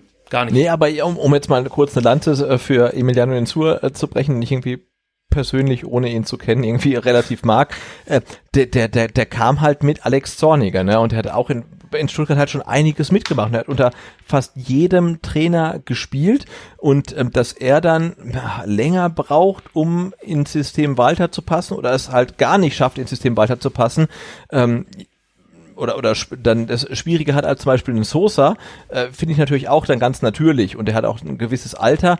Also ich, ich denke auch, Borna Sosa sollte unser Stamm-Linksverteidiger zu sein. Ähm, aber trotzdem, ja, finde ich es halt, äh, finde ich in Zur immer noch eine ne gute Alternative und er hat ja irgendwie lange Zeit auch wirklich gut für den VfB gespielt und er hat da wirklich auch einiges irgendwie mitgemacht. Ähm, aber ja, wie gesagt, äh, man, man, sieht halt gerade im Spiel gegen Regensburg, dass er halt einfach gegenüber den anderen halt ähm, deutlich abfällt. Gar keine und wir Frage. sprechen hier von zweiter Liga. Also das darf man halt auch nicht ja, vergessen. Ja, absolut, absolut. Ne? Ja, ja. Von jemandem, der vier äh, Länderspiele für Argentinien hat. Okay, ja, das, letzte, glaub, das letzte ist, ist, noch nicht mal Das letzte ist halt schon acht Jahre her, aber nee, nee, immerhin, nee, ja. Der war doch, äh, okay, da hat er keins, doch, wurde da nicht eingewechselt sogar? Ich habe gerade nur, ich habe gerade nur Wikipedia auf und da steht ähm, Argentinien vier Länderspiele 2009 bis 2011. Also ja, er war noch mal nominiert, als wir aufgestiegen sind. Also unter Hannes Wolf ja, ja, wurde er auch noch mal nominiert zumindest. Ich weiß nicht, ob er da gespielt hat, aber Gut, es ist zu wenig und ich sag dir auch, wenn der Grötzinger genau, er spielt halt, er spielt halt nicht gegen die besten besten Außenverteidiger der Bundesliga, sondern es ist halt Regensburg einfach. So. Ne? Und da, da da müsste es halt immer noch immer noch reichen. Äh, vielleicht dauert das halt einfach noch ein bisschen bei, bei ihm, bis er halt irgendwie dann das System Walter verinnerlicht hat. Aber ja, man hat am, am Samstag deutlich gesehen, dass das äh, nicht reicht, um einen Stammplatz sich zu erkämpfen.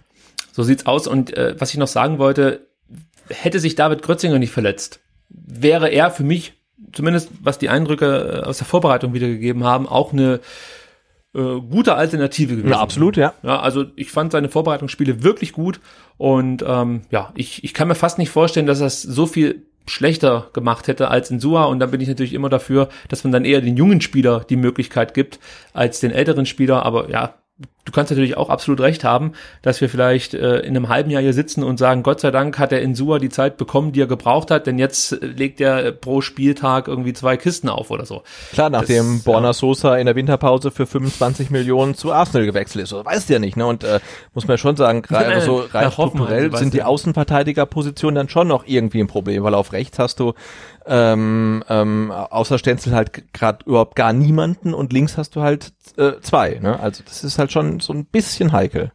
Absolut. Ähm, ich habe es vorhin schon gesagt, wir spielen insgesamt weniger Pässe als noch in den ersten Spielen. Hier heute diesmal äh, 532, also deutlich weniger als noch gegen. mal 800 oder so, ja, ne? Ja, und knapp an der 900, genau. Die Passquote wird ähm, auch etwas schlechter. Wir sind da jetzt bei 85 Prozent. Eigentlich äh, ist, ist das mal angepeilt gewesen, 90 Prozent zu schaffen oder sogar mehr, was natürlich krass ist, aber natürlich, wenn du den Ball die ganze Zeit nach rechts und links schiebst, auch möglich erscheint. Jetzt geht man mehr Risiko, spielt weniger Pässe, versucht die Flanken deutlich besser einzusetzen als noch in den ersten Spielen. Da habe ich das ja auch ein paar Mal kritisiert. In dem Spiel haben wir nur 14 Mal geflankt, also in Anführungsstrichen nur.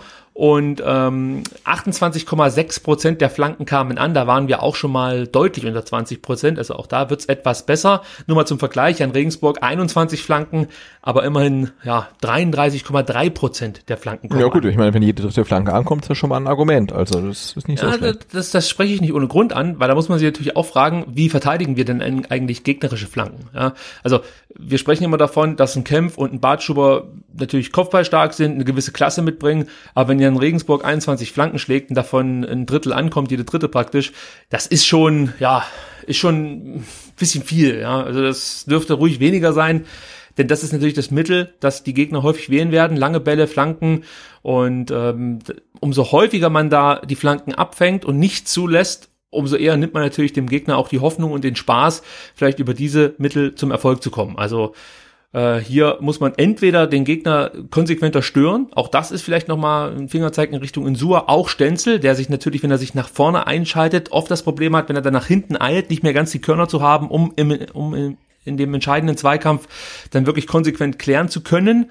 Das ist mir auch ein paar Mal aufgefallen, ohne dass es groß Folgen gehabt hat. Aber ja, auch hier muss man in der Defensive dafür sorgen, dass man ja einfach viel konsequenter dann ja Chancen zunichte macht oder nicht entstehen lässt. Das äh, ist mir auch in diesem Spiel aufgefallen und äh, hat dafür gesorgt, dass wir unnötig lange und dann natürlich auch äh, eine hitzige Schussphase noch überstehen mussten. Was dem VfB natürlich auch zu Passe kam, war, dass Regensburg die Kontermöglichkeiten relativ schlecht ausgespielt hat. Also wir hatten, glaube ich, insgesamt auch Glück, dass der Gegner dann und wann nicht so richtig wusste, was er jetzt mit seinen Freiheiten anfangen sollte. Ich erinnere da an die 19. Minute, als Kempf zum Beispiel einen gefährlichen Schuss von Grüttner abgeblockt hat. Es gab ja noch weitere Chancen, die Regensburg nicht genutzt hat, beziehungsweise hier und da hat der letzte Pass gefehlt. Aber ja, wir wollen natürlich auch über die Erfolgserlebnisse sprechen, hauptsächlich für den VfB. Es wurden ja auch Tore erzielt, sonst hätten wir ja nicht 3-2 gewinnen können. so, äh, mein Fachwissen ist hiermit erschöpft. und los ging es in der 23. Minute mit Nico Gonzales, der ähm, zugegebenermaßen enorm schlecht von Jan Regensburg verteidigt wurde in dem Moment. Ähm, ihr könnt euch mit Sicherheit noch erinnern, wenn nicht, dann erkläre ich es nochmal ganz kurz. Clemens schlägt eine Ecke auf Stenzel, der so am, am Rand des 16ers in Thomas Hitzesberger Manier in freudiger Erwartung war, mit links Genau, und das, das nicht zum ersten Mal. Ne? Ich habe es, glaube ich, ach, ich weiß gar nicht, war es gegen, gegen Bochum oder so.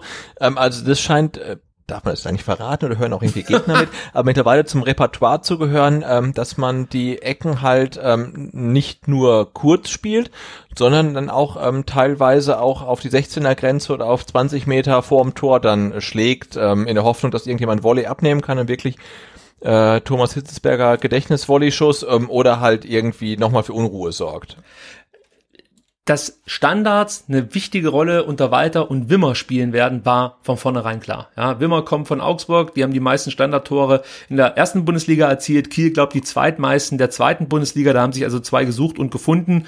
Und äh, es ist halt auch gerade in dieser zweiten Liga ein so gutes Mittel, um enge Spiele für dich zu entscheiden. Ja, und äh, genau das haben, hat man ja nicht nur jetzt hier gegen Regensburg gesehen, sondern da gab es ja auch schon genügend andere Standardsituationen, die der VfB gewinnbringend für sich genutzt hat, weil genau absolut, aber wenn man sich zurückerinnert an das erste Spiel gegen Hannover, ich glaube, da wurden alle Ecken kurz gespielt, mhm. Wirklich alle Ecken ähm, und im zweiten Spiel glaube ich auch noch und dann gab es halt irgendwie dann mal ähm, lange Ecken ähm, und Eckballvarianten wie im Pokal gegen Rostock, ne? also Ecke kurz gespielt, dann Flanke rein, ähm, dann Tor ähm, und jetzt spielt man dann seit zwei Spielen dann auch ähm, Flanken auf die 16er Grenze.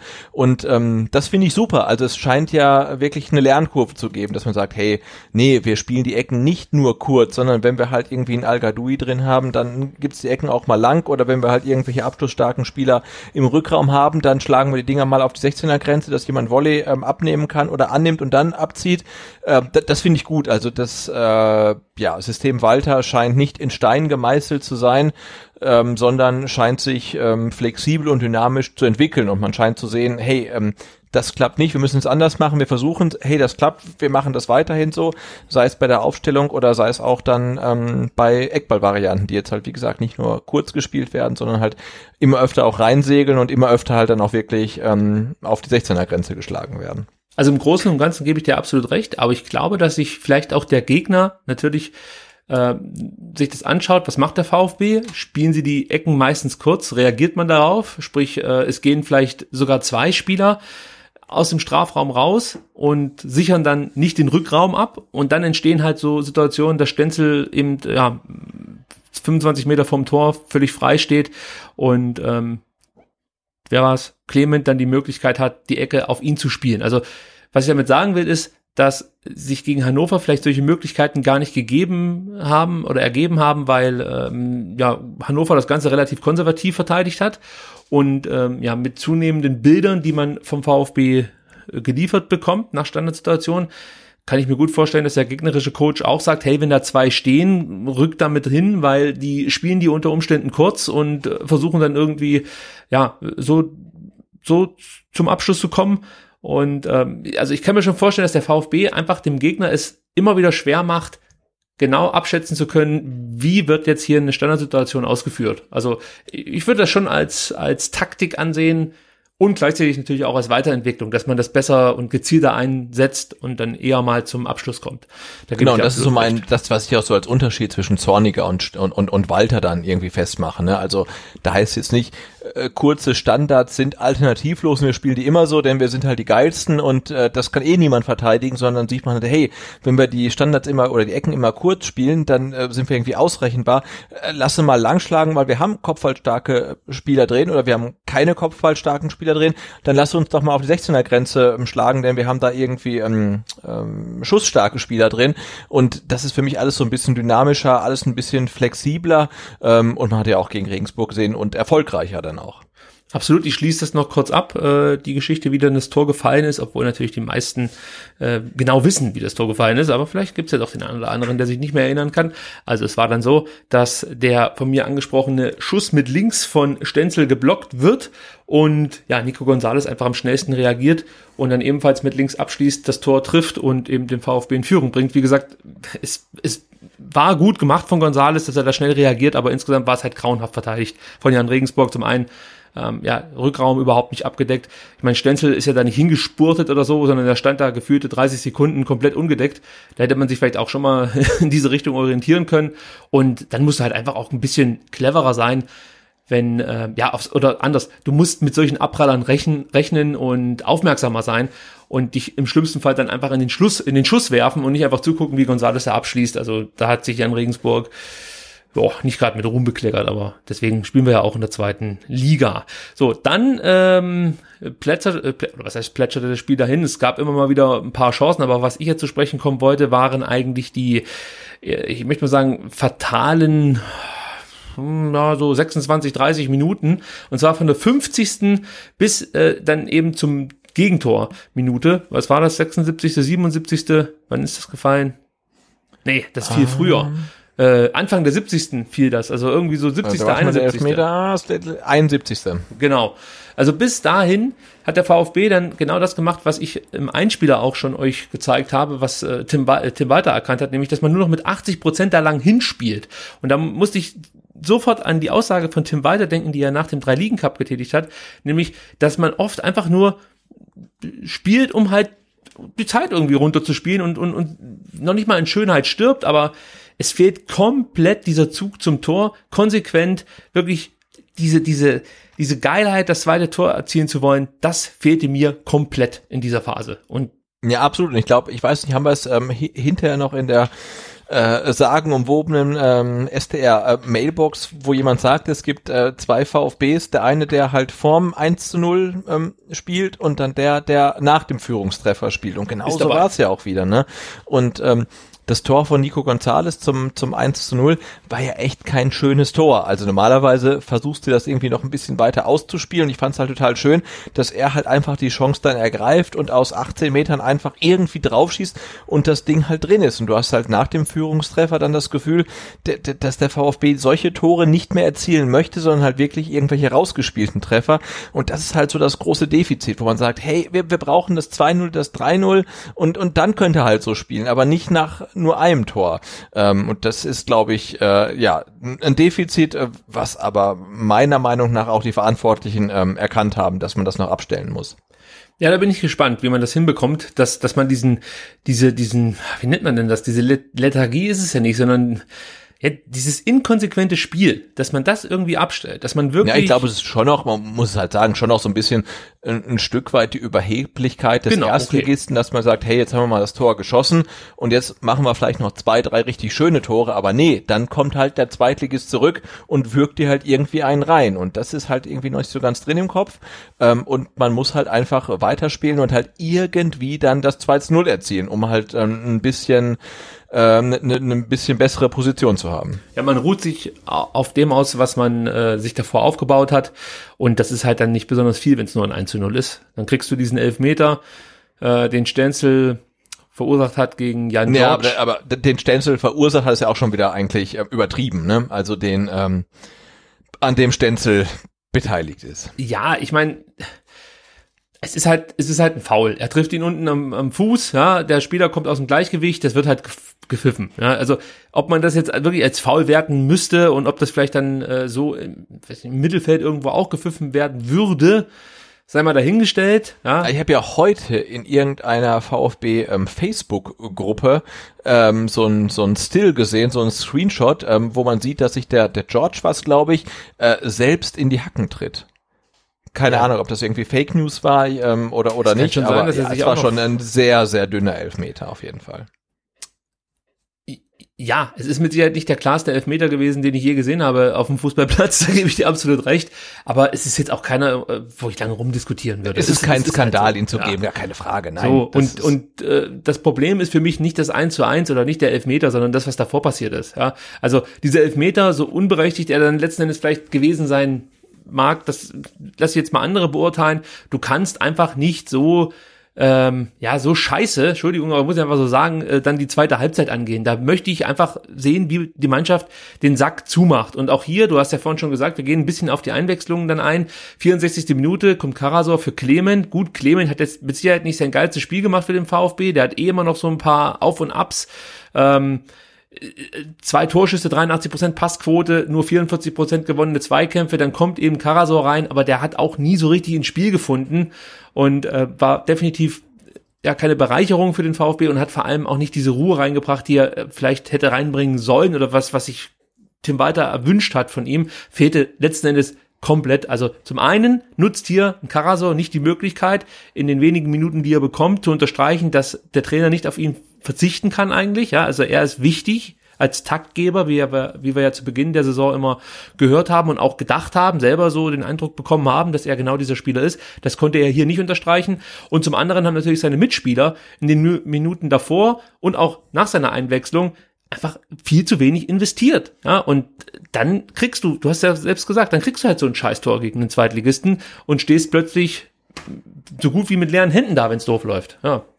Ja klar, eigentlich musst du als VfB aus der Halbzeit rausgehen und sagen, hey, jetzt haben wir 10 Minuten oder 15 Minuten und dann muss es halt 0 zu 2 stehen. Ne? Wir müssen jetzt echt dann, wir müssen pressen und offensiv rangehen und das Ding halt klar machen. Und das war halt nicht der Fall. Man hat halt und das ist halt irgendwie so, so eine so never-ending Story, versucht diese Führung zu verwalten. Und das hat, solange ich VfB-Fan bin, noch nie funktioniert, eine Führung zu, ver äh, zu verwalten. Noch nie. Also egal, ob jetzt gegen die Bayern oder Sandhausen oder Regensburg, es klappt halt nicht. Ne? Du musst halt rausgehen und das blöde zweite Tor machen.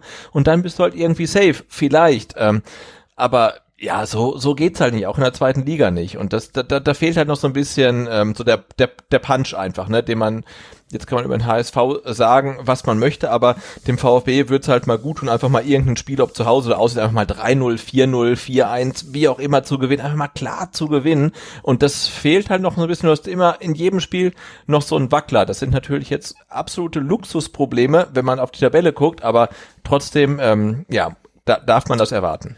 Und jetzt sind wir genau bei dem Punkt, den ich versucht habe auch irgendwie zu erreichen, nämlich jetzt kann ich sagen, und genau das ist der Grund, warum Sven Mislintat gesagt hat, das war eines der schle oder das war das schlechteste der drei Auswärtsspiele in der Saison. Denn in allen anderen Auswärtsspielen, also nehmen wir mal das Aue-Spiel, das ja dann auch viele angeführt haben, dass das eigentlich schlechter gewesen sein soll. Äh, hast du trotzdem das Gefühl gehabt, dass die Mannschaft unbedingt ein Tor erzielen möchte? Ja, man hat vielleicht nicht immer die richtigen Entscheidungen getroffen, aber du hast nie das Gefühl gehabt, die Mannschaft lässt nach. Und gegen Regensburg hast du das ab der, spätestens ab der 50. Minute gespürt, dass die Mannschaft nicht mehr voll drauf geht. Das hast du einfach gespürt. Und ja, das war der alte, alte VfB-Schlendrian, gar keine genau. Frage. Also, auch wenn komplett andere Spieler auf dem Platz stehen, bis auf wenige Ausnahmen, war es halt irgendwie so der, der, der, der, der, der, der verdammte alte VfB-Spirit, gar keine Frage. So, und das hast du jetzt in dem Spiel vielleicht noch äh, gebogen bekommen. Aber das, das geht in der zweiten Liga ruckzuck, zwei, drei und wenn es doof läuft, viermal hintereinander schief. Ja, da kannst du dich nicht nochmal aufbäumen, sondern dann musst du aufmachen und deine eher langsame Abwehr mit einem Holger Badstuber wird nochmal überrannt und auf einmal steht es nicht 1-1, sondern plötzlich 2-1 für die, äh, für die Regensburger. Das, das wäre ja nicht unmöglich gewesen. Also Regensburg hat ja auch noch nach dem Ausgleichstreffer ähm, vielleicht jetzt nicht Oberwasser, aber war deutlich besser im Spiel als zuvor. Also du hast den Gegner zum einen durch deine Spielweise aufgebaut, dann bekommt sie diesen Elfmeter, sagen wir mal, geschenkt. Und das hat natürlich dann noch sein Übriges dazu beigetragen, dass die Mannschaft vielleicht noch mehr daran geglaubt hat, hier was mitnehmen zu können. Und wie gesagt, dass ich das dann auch mal ganz anders gestalten kann, das muss jedem da auf dem Platz bewusst sein. Und ich bin mir nicht sicher, ob das ihm wieder bewusst war. Denn ähm, ja, wie du halt gesagt hast, das war der alte VfB. Das wird schon irgendwie hinhauen. Also wir kriegen das schon irgendwie hin. Und wenn das Ding 1-1 ausgegangen wäre, hätten wir danach wahrscheinlich wieder gesagt, ja, man muss ja seine Chancen besser nutzen und der Elfmeter war unberechtigt. Dann sind wir sofort wieder in so einer Geschichte drinne, wo man versucht, eigene also jetzt meine ich vielleicht den einen oder anderen Spieler, nicht so sehr Trainer oder Sven Mislintat, aber man versucht sofort wieder so eigene Versäumnisse anderen Leuten, in dem Fall dann vielleicht einen Schiedsrichter in die Schuhe zu äh, schieben. Das war nämlich auch nach dem Aue-Spiel ja letzten Endes so. Ja? Also mag ja sein, dass der Schiedsrichter klar auf das Spiel eingewirkt hat, indem er den Elfmeter nicht gegeben hat, indem er Bonasosa vom Platz gestellt hat. Alles richtig, aber insgesamt war der VfB vorm Tor einfach zu inkonsequent. Und das wurde gegen Aue nicht zwangsläufig dann bestraft, weil man hatte immer noch diesen einen Punkt und konnte sich schön reden, aber es hätte gegen Aue schief gehen können mit dem äh, Testrot oder mit der Chance, die er da hat in der 84. Minute und hier meiner Meinung nach war das Spiel dann auch kurz auf der Kippe, so zwischen der 71. und eben dann bis der 76. als dann Baldstuber das 2-1 gemacht hat. Also was ich einfach nur sagen möchte ist, dass wir uns schon auf einem schmalen Grad bewegen aktuell, ja, und die Ergebnisse stimmen, absolut, gar keine Frage. Insgesamt bin ich auch mit dem Spiel zufrieden, aber äh, dieses Spiel gegen Regensburg hat mich aufhorchen lassen, weil es da genau diese Zufriedenheit gab, in einem Moment, wo die einfach nicht angebracht war. Das Spiel das ging noch eine Halbzeit und äh, es stand nur 1 zu 0. Und das hat mich ein bisschen nervös gemacht, muss ich ganz ehrlich sagen. Ja, also wenn es sonst knapp ist und wenn wir mal ein Gegentor kriegen, kann ich mit leben, solange ich merke, die Mannschaft ist über 90 Minuten wirklich am Arbeiten und versucht einfach das Optimale rauszuholen. Aber genau das fehlte mir in diesen, ja, was waren es, 25 Minuten oder so. Und ähm, ja, ich hoffe, dass dass da deutlich entgegengewirkt wird. Ja. Das fand ich nee, sehe seh ich genauso. Also äh, auf der auf der Habenseite sehe ich eine Entwicklung, ne, sowohl was die Spielweise angeht, als auch was die Aufstellung angeht. Ähm, ja, und auf der anderen Seite, ja, wie du sagst, ne, da fehlt halt vielleicht noch so ein bisschen die mentale Härte, um zu sagen, hey, wir müssen aus der Kabine rauskommen und dann einfach das, das zweite Ding da irgendwie den Regensburgern ins Nest legen und dann sind wir irgendwie safe. Das, das fehlt noch so ein bisschen. Äh, aber ich finde vor allen Dingen, wie gesagt, die Entwicklung, ähm, die auch Tim Walter halt zeigt, äh, finde find ich super, ne? dass er sagt, hey, ja, Karasor haben wir geholt als meinen Schlüsselspieler, der hat seit den ersten vier, fünf Spielen halt irgendwie nicht so richtig auf den Platz gebracht. Jetzt wechsle ich halt mal. Und auch Castro ist halt nicht unbedingt gesetzt. Ähm, das das finde ich gut. Und ich finde, ähm, was jetzt zum ersten Mal so äh, in beim Spiel in Regensburg ähm, gedacht habe, es entwickelt sich halt so langsam eine Stammelf, ne? Also ich denke, hinten kämpft Bartstuber, ist, glaube ich, unser, unser, unser Innenverteidiger-Pärchen, wenn sich keiner verletzt. Rechts, ähm, also das, ich greife jetzt mal vor auf einen, auf einen Startelf-Tipp. Ähm, rechts Stenzel, links ähm, Sosa, Mangala scheint unumgänglich und vor allen Dingen auch vorne, glaube ich, dass halt ähm, äh, Silas und Gonzales ähm, kristallisiert sich halt so ein bisschen raus als das äh, Sturmpaar für die Saison, was dann auch bedeutet, dass halt irgendwie jemand wie Mario Gomez halt irgendwie seinen Bankplatz sicher hat. Aber ich habe so gegen Regensburg gedacht, hey, da ähm, entsteht jetzt halt so ein, so, ein, so ein festes Gerüst einfach. Ich arbeite noch kurz die Tore ab, ohne jetzt. Mach das, mach das. Ja, ohne jetzt ganz konkret darauf eingehen zu wollen. Also Bartschuber macht das 2-1, ja, Mangala versucht eine Flanke. Ähm, oder ja, er versucht mit einer Flanke Gonzales zu erreichen. So ist es richtig. Der rauslaufende Meier kommt mit den Fingerspitzen an den Ball, lenkt diesen zwar damit über Gonzales, aber die Davi steht auch noch in der Nähe. Der serviert die Kugel perfekt für Holger Bartstuber, der dann Ach, die Flanke war schon cool, oder? Von die Davi. Super gemacht. Das ist ja auch genau ja. der Grund, warum die Davi auf dem Platz steht. Deswegen geht mir das auch immer auf den Sack, wenn ich dann höre, ja, die Davi, das ist auch nicht so richtig, leck mir am Arsch. Der Typ ist der, der steht deswegen auf dem Platz, um genau sowas zu machen wie vor dem 2 zu 1. Dass er das nicht 95 Mal macht, ja, 90 Minuten, das weiß jeder. Und dass er es wahrscheinlich auch nicht zehnmal hinbekommt, weiß auch jeder. Aber mir reicht's, wenn er es zweimal hinbekommt. Und er ist halt wirklich jetzt bei beiden Toren, die wir jetzt hier durchgelesen haben, äh, beteiligt gewesen bei dem Eckball, äh, stand er mit dabei und er steht zwar mehr oder weniger nur dabei, um den Gegner zu verwirren, aber er hat ja trotzdem seine Bedeutung da in dem, in dem ja, Moment. Ich glaube, ja. bei, bei, äh, wir müssen nicht drüber diskutieren, wenn ähm, äh, ein, ein Spieler mit den ähm, mit den mit den Fähigkeiten eines Daniel Didavis in der zweiten Liga spielt, ist die einzige Frage, wie viele Spiele kann er machen, ne? Und ja. so wie es jetzt aussieht, ist er relativ stabil und wenn er 34 Spiele machen kann, dann muss er 34 Spiele machen, weil er ist halt einfach besser als 90 Prozent oder 95 Prozent der Zweitligaspieler. Er hat einen besseren Abschluss, er hat eine bessere Technik, er hat eine bessere Übersicht, er ist vielleicht nicht schneller als, als 95, aber der, der ist halt richtig gut und er muss dann halt wirklich spielen. Und sein limitierender Faktor ist seine Fitness. Und wenn er fit ist, dann, dann, dann muss der spielen und dann hilft er dir halt auch definitiv weiter. Und diese Flanke, jetzt kann man sagen, ja, die war halt relativ einfach, weil die war nur drei Meter weit, aber nee, du musst halt wissen, wer kommt da reingelaufen, wo steht er, wo muss ich den hinspielen und er kann das halt mit dem linken Fuß halt perfekt machen und das ist halt mehr, als die meisten Zweitligaspieler anbieten können und insofern ähm, hoffe ich wirklich, dass er fit bleibt und dann ist er eine große Hilfe.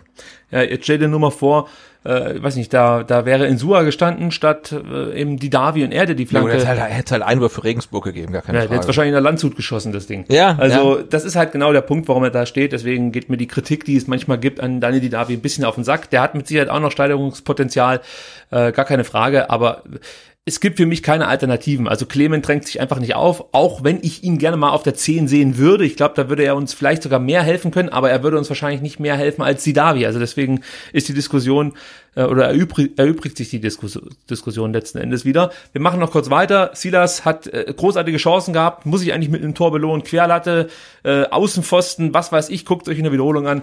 Aber dann in der äh, 91. Minute war es, glaube ich, äh, das, äh, oder 92. Minute al natürlich äh, den VfB ja, dann muss man schon sagen, zum Sieg schießt, wird eingewechselt, kurze Zeit äh, ist er erst auf dem Platz, glaube 86, 87, äh, 86, 87. Minute wird er eingewechselt, dann wie gesagt äh, wird er bedient von Castro und dann haben wir genau den Punkt, da, deswegen habe ich dir bei deinem vermeintlichen Startelf-Tipp noch nicht reingesprochen, das wollte ich nämlich jetzt mir aufheben, dann sieht man halt genau den Unterschied zwischen einem al und zum Beispiel einem Silas, ja, der natürlich komplett andere Qualitäten hat, muss man ja gar nicht drüber reden, das sind zwei unterschiedliche Spielertypen, aber in dem Moment bist du manchmal froh, wenn da so ein, so ein abgebrühter Stürmer steht wie al der nicht lange rum zögert oder so und, und versucht nochmal irgendwo hinzuspielen oder einen Trick zu machen, sondern der ballert halt einfach mal einen raus und äh, dann sitzt das Ding. Ja, ich fand's brutal geil. Der hat irgendwie so Terodde-Style einfach, ne? Ja. Du, äh, du kriegst als Mittelstürmer den Ball äh, 18 Meter vom Tor, machst noch zwei Schritte und, und, und schließt dann halt einfach ab. Du guckst halt gar nicht mehr, ist da links oder rechts noch einer, mach ich einen Heber oder irgendwie sonst was. Nee, einfach irgendwie ultra trocken irgendwie ins Eck. Hauptsache, das Ding ist im Netz halt, ne? Und das äh, fand ich wirklich äh, großartig. Ja, ein al Highlight Reel äh, besteht halt wahrscheinlich daraus, äh, dass er seinen Namen selber ausspricht und weniger aus seinen Toren, die er erzielt. Aber das ist mir ehrlich gesagt scheißegal. Der Spieler Absolut, macht, natürlich, ja, ja. Ist genau dafür da, dass er eben die Dinger reinmacht ohne großen Schnickschnack und er hat jetzt mit Sicherheit auch schon schlechtere Spiele beim VfB absolviert, aber das, was er da gezeigt hat gegen Regensburg, war auch das, was ihn in der Vorbereitung ausgezeichnet hat und vielleicht tut es ihm auch gar nicht so schlecht, wenn er von der Bank kommt, aber ich kann mir auch gut vorstellen, dass er noch äh, von Beginn an die ein oder andere Möglichkeit bekommt. Äh, aber da können wir ja nachher nochmal beim Startelf-Tipp uns drüber unterhalten. So, Abschluss äh, zum Spiel in Regensburg, vielleicht dann doch noch kurz das 3 zu 2, das die Regensburger erzielt haben. Castro, das war eigentlich für mich äh, das Problem schlechthin. Der mit dem unnötigen Ballverlust, der wird, glaube ich, angespielt, ich weiß gar nicht, von Mangala oder so. Nee, Mangala wurde ja schon ausgewechselt. Also er wurde auf jeden Fall von irgendjemandem angespielt. Dann verspringt ihm der Ball, wie mir zu besten Kreisliga A-Zeiten. Und äh, ja, bleibt natürlich stehen, logisch, wie man so halt macht, wenn man den Ball verliert. Und ähm, Jan Regensburg kontert dann, schlägt den langen Ball und dann sieht man halt wieder Insua, wie der sich, also ich weiß gar nicht, ob man noch verschätzt sagen kann, also der steht halt völlig falsch, kann deshalb Palacios überhaupt nicht mehr verteidigen. Das war richtig schlecht verteidigt von Emiliano Insua. Also, wow, da habe ich wirklich gedacht, Alter, also die, die ja, 60 das Sekunden. war zu langsam und alles. Und dann der Abschluss natürlich von Palacios war auch relativ gut. Ähm, ja. Hm. War gut gemacht, aber die Reaktion von Bartstuber, ich weiß nicht, ob dir das aufgefallen ist. Im Hintergrund siehst du, also es kommt der lange Ball und du siehst Holger Bartstuber, der erstmal nur erkennt, wo Insua steht. Ja, und natürlich ein Bartschuber mit seiner Erfahrung und Qualität weiß sofort, Alter, du hast verkackt. Also der musste gar nicht, der musste sofort, und du siehst an Bartstubers kompletter Körperhaltung, ja. Du Depp. Und das war auch die einzige richtige äh, Reaktion auf die Aktion, muss man sagen. Und überhaupt, Holger Bartschuber, muss ich auch nochmal hervorheben, wurde ja sowieso auch schon von genügend anderen Leuten, aber trotzdem, es sind die Kleinigkeiten, die mich begeistern aktuell bei Holger Bartschuber, zum Beispiel als er Gregor Kobel zusammengefaltet hat, weil er eben bei einem langen Ball nicht rausgeht, was Kobel aus meiner Sicht manchmal einen Tick zu selten macht, dass er mal rausgeht, Bälle abfängt und sich auf seine Vorderleute verlässt, die dann, ja, äh, natürlich vielleicht dann eher mal zu einer Ecke klären und es wäre dann sinnvoller, wenn Kobel rauskommt, versucht den Ball abzufangen, wenn er mit Wucht nach vorne stürmt, äh, das Knie hochzieht, wie es der ein oder andere Torhüter ja gerne mal macht, um sich Platz zu verschaffen, dann kann man dann hier vielleicht dann ähm, ja auch einen Eckball mal verhindern. Und das Bartstuber dem Herrn Kobel eindringlich erklären wollen. Das sind so Kleinigkeiten, die gefallen mir, die sind wichtig. Und äh, ganz ehrlich, ich finde momentan ist Holger Bartschuber der Kapitän ohne Binde. Äh, also nichts gegen Marc Oliver Kempf, der spielt gut, der ist auch gerechtfertigt Kapitän, aber die Defensive hält Holger Bartstuber aktuell am Laufen. Das ist für mich der Unterschiedsspieler in der zweiten Liga. In der zweiten ja, Liga. absolut. Und ähm, ich ähm, erinnere da kurz zurück an die äh, Viererkette, die wir vor der Saison hatten, und das ist ein bisschen Eigenlob, aber da, da habe ich auch gesagt, hey, wenn der Bartstuber bleibt und sagt, hey, ich spiele zweite Liga und spielt dann äh, zweiter oder erster Innenverteidiger neben einem Jungen wie Kempf oder Baumgartel oder so weiter, dann kann ich mir echt vorstellen, ähm, dass da was entsteht. Und da gab es dann tatsächlich R Rückrufe aus dem Publikum, ob das denn gut ist, wenn der Bartstuber das macht, obwohl er ja lieber irgendwie Champions League spielen wollen würde. Und da habe ich auch gesagt, also ich bin der Meinung, dass Holger Badstuber einer ist, der große Ambitionen hat und lieber Champions League spielt als für einen VfB in der zweiten Liga. Aber er ist halt auch einer, den den wirfst du in ein Spiel rein. Das kann Champions League sein, erste, zweite, dritte, vierte, fünfte Liga und der gibt halt alles, was er hat, ne? Und das ähm, zeigt sich jetzt auch. Und ich meine, wir müssen nicht drüber reden. Fünf Spiele, zwei Saisontore, hochgerechnet, 13 Saisontore, doppelt so viele wie Mario Gomez aktuell, hinten sehr, sehr solide. Ähm, ja, man sollte ihn vielleicht nicht unbedingt in irgendein Laufduell ähm, schicken, aber alles andere macht er da mit einer sensationellen Ruhe und klärt das. Ähm, ja, und gibt halt noch Ansagen an die Mannschaft. Also, boah, ja, das ist ähm, relativ cool, finde ich über 10 Kilometer gelaufen, 66 Ballkontakte, 55 Pässe, davon 87 Prozent angekommen, im Vergleich Kämpf mit 79 Prozent auch gut, 75 Prozent gewonnene Zweikämpfe, auch hier bei der Vergleich zu Kämpf 55 Prozent gewonnene Zweikämpfe, das ist schon ein schwacher Wert für einen Innenverteidiger, muss man leider Gottes sagen, aber Bartschuber ähm, hat es dann letzten Endes rausgerissen und neben Stenzel ist das für mich äh, ja defensiv einfach der Unterschiedsspieler. Muss ich, muss ich jetzt einfach so sagen. Und ich wäre einer derjenigen gewesen, die aus dem Publikum rausrufen, wenn du sagst, dass Bartschuber eine Bereicherung für die zweite Liga sein könnte, für den VfB. Äh, und ich bin froh, dass ich da falsch lag. Sage ich dir ganz ehrlich, weil ähm, ja, wir haben mit Philips zwar noch einen Leihspieler, der mit Sicherheit seinen Job auch gut gemacht hat und auch machen kann, aber es ist halt nur ein Leihspieler und ich bin immer froh, wenn unsere Spieler solche Leistungen bringen. Und wenn man sich dann überlegt, dass ein, ähm, äh, jetzt komme ich nicht auf den Namen, äh, Avucha? Nee, der verletzte ähm, Pole. Kaminski. Oh Gott, Kaminski natürlich. Pole heißt äh, Marcel Kaminski.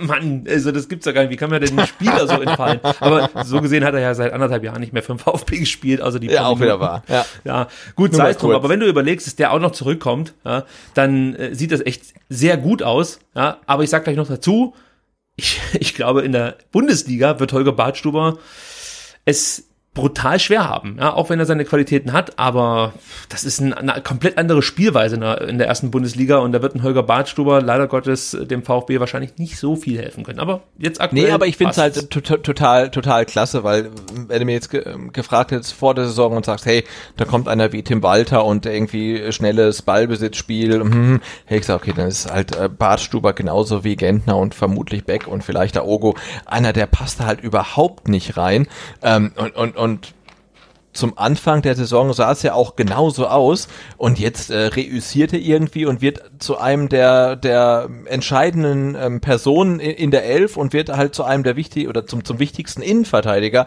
Und das finde ich halt total grandios. Und das das gönne ich ihm halt auch irgendwie. Und ich finde es halt schön, ne, dass er halt auch dann sagt, hey, dann ja, ich spiele gegen gegen, gegen Regensburg und so weiter. Also natürlich muss er spielen, weil er kriegt Geld dafür, aber er könnte ja auch genauso wie vielleicht andere Spieler sagen, oh, ich würde lieber wechseln und wenn ich nicht wechseln darf, dann mache ich halt irgendwie stunk.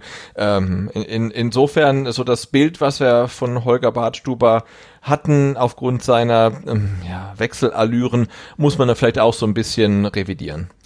Gut, abschließend zum Spiel nochmal natürlich Mangala mit einer tollen Leistung auf der 6 wie gesagt, es war ja eigentlich wenig überraschend. Wir, wir waren uns, denke ich mal, einig, Sebastian, dass er die bessere Wahl auf der 6 ist und er hat es letzten Endes auch bewiesen. Natürlich Stenzel, auch von mir schon erwähnt worden, wieder mit einer tollen Partie. Viele Zweikämpfe gewonnen, die meisten Ballkontakte, beste Passquote von allen Spielern, beste Laufleistung von allen Spielern. Also das ist für mich ein Spieler, bitte Herr Misslintat, verpflichten Sie diesen Mann, irgendwie halten Sie ihn fest. Ich möchte ja, aber eine Stenzel halt unfassbar, ne, dafür, dass der mehr oder weniger aus dem Nichts kommt Ja. oder nichts kam und jetzt halt irgendwie beim VfB ähm, eigentlich alle Positionen bis auf den Torwart besetzt, weil er ja irgendwie auf dem ganzen Platz unterwegs ist. Ähm, das ist schon ein ganz großes Kino. Dann möchte ich natürlich auch noch Silas hervorheben. Holy shit, das ist eine absolute Granate. Also, das ist ein Spieler. Ich kaufe mir keine Trikots. Ich habe mir noch nie ein Trikot gekauft, ja. Aber vielleicht hole ich mir einen Trainingsentzug, auf den lasse ich Silas unterschreiben. So, das könnte ich mir vorstellen. So, schnell, trickreich. Ich brauche das alles gar nicht erzählen. Ihr seht selber. Es ist einfach eine Wonne, diesen Spieler zu sehen. Die harte Gangart in der zweiten Liga setzt ihn natürlich noch ein bisschen zu, wird oft nur durch Fouls gestoppt. Das ist, erscheint dann und wann natürlich unfair, weil der Spieler natürlich darunter leidet. Aber ja, gut, du siehst, du kannst ihn selbst mit Fouls manchmal nicht stoppen. Sechs Torschüsse, drei Torschussvorlagen, sieben gewonnene Dr- Dribblings, 64 Ballkontakte, 90% Passquote, 60% gewonnene Zweikämpfe. Das ist einfach ein Genuss, diesen Spieler im VfB-Trikot zu sehen. Und äh, ich hoffe, die Entwicklung geht, äh, geht weiter, beziehungsweise der Spieler äh, erzielt dann vielleicht jetzt endlich auch mal ein Tor für den VfB. Das würde ich ihm einfach gönnen. Aber er ist einfach eine Bereicherung für die zweite Liga und natürlich ganz eigennützig für den VfB Stuttgart. Genau, wobei man da fast, fast schon, also bei dem rasanten Tempo, wie er sich entwickelt, ja fast schon ähm, dann, dann Sorge haben muss, dass es in dem Tempo weitergeht, weil dann ist er vermutlich in der Winterpause schon wieder weg, weil irgendjemand da irgendwie ganz viel Geld für ihn zahlt. Ähm, nee, aber es, ich finde es auch total großartig. Also diese Geniestreiche, die er in der Offensive hat, also ja, Pfosten und Lattenschuss innerhalb von zwei Minuten, ähm, die Pässe ähm, und das ist ja das eine, aber auch wenn es dann nach hinten geht, dann ist er ja keiner, der irgendwie dann stehen bleibt oder abwinkt oder sonst was, sondern der rennt ja dann wirklich aus der gegnerischen Hälfte mit nach hinten, um da halt dann auch die, die Bälle zu gewinnen, halt in einem atemberaubenden Tempo. Ähm, und das ist irgendwie schon schon ganz große Klasse. Und ich finde es halt, ähm, um das mal auch noch mal kurz anzusprechen, schon erstaunlich. Ne? Man hat dann mit ähm, mit, mit, mit Silas Wamangituka einen, einen 19-Jährigen, der aus Frankreich kam, der so sofort oder fast sofort äh, in der Stammelf auftaucht. Und wir haben ja noch einen anderen Franzosen im gleichen Alter mit dem Koulibaly, der glaube ich noch keine Sekunde gespielt hat. Ne? Also ähm, das, das finde ich auch ganz spannend. Also wie verschieden Personalien sein können, obwohl sie jetzt von den Fakten her ähm, die gleichen Parameter aufweisen. Also jetzt einfach mal so ins Blaue geraten, gebe ich ganz ehrlich zu, ist, dass natürlich Silas vermutlich davon profitiert, dass er jetzt schon einige Spiele in der zweiten französischen Liga absolvieren musste, durfte und äh, dann eine gewisse Härte mitbringt und ein Kulibali halt direkt aus der A-Jugend kommt. Also da sind die Voraussetzungen andere, aber ich glaube, dass die Anlagen, da gebe ich dir absolut recht, doch sehr ähnlich sind. Kulibali ist wahrscheinlich in seiner Entwicklung noch nicht so weit, was aber nicht heißt, dass er in der Rückrunde ja, vielleicht das Pendant auf der anderen Seite zu, zu Silas werden könnte. Also, Ja, ich, ich, ich mag jetzt auch gar keinen abschreiben. Ne? Ich, ich ähm, äh, mag nur mal kurz festhalten. Also Ja. man, man holt halt zwei Spieler, die jetzt mal so auf dem Spreadsheet halt die gleichen Daten eigentlich haben, Alter und Herkunft und, und wo sie herkommen und wie sie gespielt haben. Und der eine ist halt irgendwie sofort Stammspieler und be, be, be, beweist auch, dass er es kann. Und der andere hat da keine Sekunde gespielt. Ne? Also das äh, finde ich schon total erstaunlich und zeigt ja auch, wie diffizil das äh, dieses Geschäft halt ist und der eine und und äh, der ähm, Kulibali fehlt uns jetzt ja auch quasi nicht also der ist ja wirklich in der Hinterhand dann vielleicht für die Rückrunde oder für die ähm, späteren Spiele in der Hinrunde ähm, aber das finde ich ganz erstaunlich wobei ich ja jetzt die neuen Rank oder Ratings für FIFA 20 gesehen habe. Und da kommt Silas auf, auf eine 64. Ich weiß nicht, ob du FIFA spielst, aber das ist eher, ja, ich glaube wir haben äh, unser unser neuestes äh, FIFA ist glaube ich FIFA 17 okay. da war noch Erstklasse. ich glaube da ging da ging äh, Silas noch äh, in die Grundschule Okay, und auf jeden Fall äh, Kulibali, um das abzuschließen, hat äh, eine 62. Also die sind schon nah beieinander. Aber ich glaube, der Unterschied, der, der, der große Unterschied ist einfach die Physis, die er mitbringt und äh, die Power, die Geschwindigkeit. Ja, und natürlich dann die Technik, klar.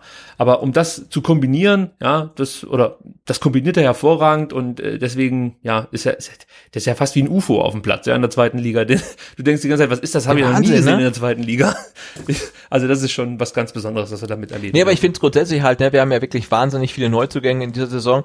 Ähm, und äh, ja, ich, ich, ich, ich finde es erstaunlich, äh, wer kommt und du, du liest dann halt VfB verpflichtet XY und es klingt erstmal erstmal so, ja, Neuzugang und er spielt irgendwie wann und ähm, dann ähm, stellst du halt so im, in, in der Zukunft fest, äh, wie unterschiedlich denn das Trainerteam diese Personalien handelt. Ne? Ich hätte zum Beispiel einen Klimowitz, der der, der kommt erst in der Rückrunde. Er hat jetzt auch schon gespielt, sogar von Anfang an. Äh, einen, einen Phillips hätte ich gesagt, boah, der spielt nie relativ schnell reingeworfen worden. Jetzt hast du zum Beispiel einen Wataru Endo, wo ich gesagt habe, na gut, der ist ja schon so ein bisschen etabliert, der spielt wahrscheinlich relativ schnell oder kriegt Einsatzzeit, hat noch nie gespielt. Also das finde ich ähm, sehr, sehr spannend. Also wenn wir wirklich wahnsinnig viele neue Spieler ähm, und wie unterschiedlich die gehandelt werden, ähm, ja, das ist äh, für mich ein, ein, ein Phänomen. Also es ist keine Kritik, aber ich finde es äh, spannend. Phänomen ist ein gutes Stichwort. 0711 für Stuttgart 25 28 16 04.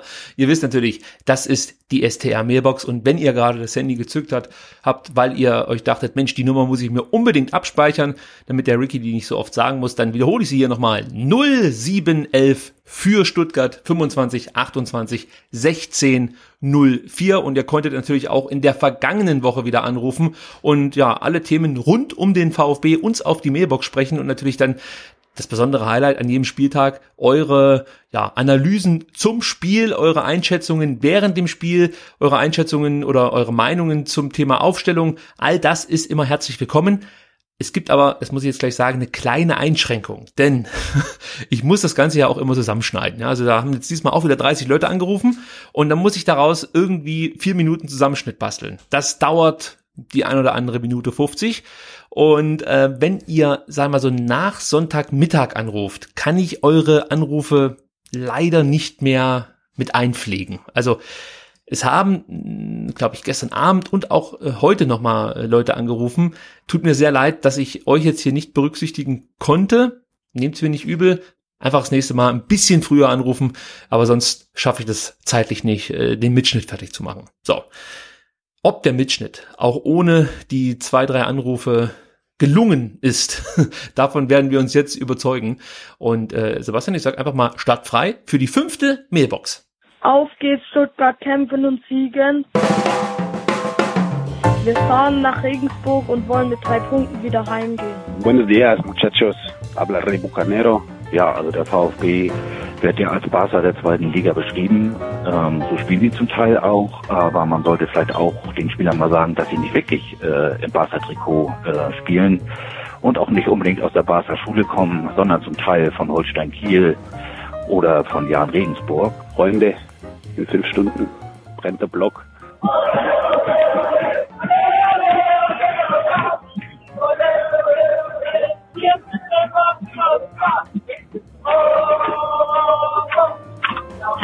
Gigantische erste Halbzeit äh, gegen Regensburg. Vor allem Mangala spielt äh, sensationell. Ich muss mich mal gerade ein bisschen auskotzen über Karasor. Wer war äh, Karasor überhaupt? Also was der heute nach seiner Einwechslung gespielt hat, geht ja auf keine Kuhhaut. Und wer dachte, zweite Liga wäre mit Kaffeefahrt, der hat nicht viel Ahnung vom Fußball. Jeder Gegner muss man Angst nehmen, egal wie er heißt. Klar haben wir jetzt den ersten Auswärtssieg seit Nürnberg 2018 im November oder wann das war. Aber der hat einen faden Beigeschmack, weil wie ich finde, haben wir nicht so souverän gespielt, wie ich mir das vom VfB wünsche. Und die VfB-Fans sollten das endlich mal kapieren. Holger Bartstuber ist ein Fußballgott. Bartstuber, Fußballgott!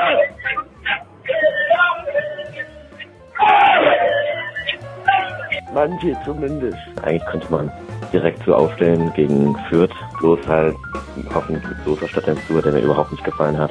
Den Zuhr war auch einer von den schlechtesten Leuten, der, der müsste länger raus. Ja, und die größte nervenschonende äh, Tatsache wäre die, wenn wir einfach in Zuhr beim nächsten Argentinien-Besuch überreden, äh, zu Hause zu bleiben. Ich hoffe, dass er weiterhin mal ordentlich die Limiten liest heute nach dem Spiel. So geht das nicht. Wenn wir mal ein paar Spiele verlieren, sollten wir eines tunlichst unterlassen, nämlich die Nerven zu verlieren. Ich glaube, das wird.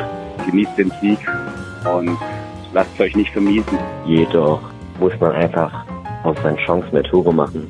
Die zweite Liga ist so eng und da könnt, äh, könnte am Ende auch die Tordifferenz eine Rolle spielen. Wieso ist es eigentlich so, dass der VfB immer zwei Gesichter zeigt? Ist mir auch dieses Mal wieder aufgefallen. Wir haben den VfB, der bis zum 1-0 spielt und wir haben den VfB, der ab dem 1-0 spielt. Also ich muss schon sagen, auf der so kann man eigentlich aufbauen. Bis halt zu den Halbungen, wo der Karre so reinkam und Castro. Da war Katastrophe. Das, das darf nicht passieren. Ich hoffe, dass er noch weiter so sieht. Das heißt, sobald wir in Führung sind, wird das Spiel verwaltet, werden unmotivierte Pässe gespielt, wird unmotiviert von der 16er Linie abgezogen. Das ist mir gestern bei Mangala und bei die Davi aufgefallen. Aber jetzt mal positiv die Mannschaft, gut bis auf Insua, Castro und eben auch Carasor, war eigentlich eine super toll, gute, geschlossene Mannschaftsleistung. Ja, erster Auswärtssieg immerhin, aber äh, so soll es nicht weitergehen. Also weiter so, immer den Mangala bringen, defensiv stark, offensiv stark. Auf der anderen Seite, äh, schöne Auswärtsfahrt, endlich mal drei Punkte, was will man mehr? Also ich will Gregor Kobel mal hervorheben. Und ich dachte in aller Deutlichkeit, der VfB ist für Karasor in meinen Augen Minimum zwei Nummern zu groß. Jetzt wurde ich gerade unterbrochen, gibt's ja nicht.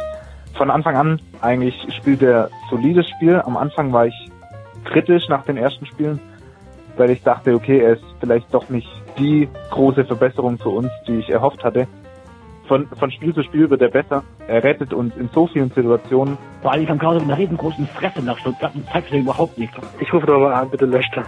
Ich habe ganz vergessen, mein Profil meines Präsidenten abzugeben. Ich wollte nur noch mal sagen, ich finde es ein bisschen schade, dass jetzt schon im Vorfeld auf Twitter und Facebook Stimmung gegen Guido Buchwald gemacht wird. Mein Präsident muss absolut integer sein. Ich möchte nicht wieder nach irgendwelchen Schlupflöchern, weder moralisch noch rechtlicher Art, suchen müssen. Er braucht ein Gespür zwischen wirtschaftlichen und Faninteressen. Er muss das tun, was er eigentlich vom Namen her tun muss. Den Verein bzw. den VfB allgemein nach außen repräsentieren. Einfach mal abwarten und danach kann man immer noch goschen, wenn wir dann wissen, was Sache ist. Aber jetzt schon im Vorfeld Stimmung machen, finde ich ja dennoch. Er muss einen und nicht spalten. Ein Präsident muss ehrlich sein und er muss authentisch sein. Es darf keine One-Man-Show mehr geben. Weder nach innen noch nach außen. Liebe Grüße aus Innsbruck. Also auch nochmal Thema hier in der fünften Ausgabe der STR Mailbox. Die Präsidentenwahl, die anstehende dann am 15.12. Da haben auch nochmal ein paar Leute angerufen, um zum einen natürlich ihr Präsidentenprofil zu beschreiben, bekannt zu geben. Zum Beispiel der Christian hat das sehr, sehr gut getan. Den habe ich hier am Ende äh, für euch reingeschnitten. Das äh, hörte sich aus meiner Sicht auch sehr, sehr gut an. Und gleichzeitig hat der Dr. Altmann davor gewarnt, dass man nicht schon Stimmung gegen Guido Buchwald machen sollte, sondern lieber erstmal abwarten und dann goschen. So, Sebastian, was sagst du dazu?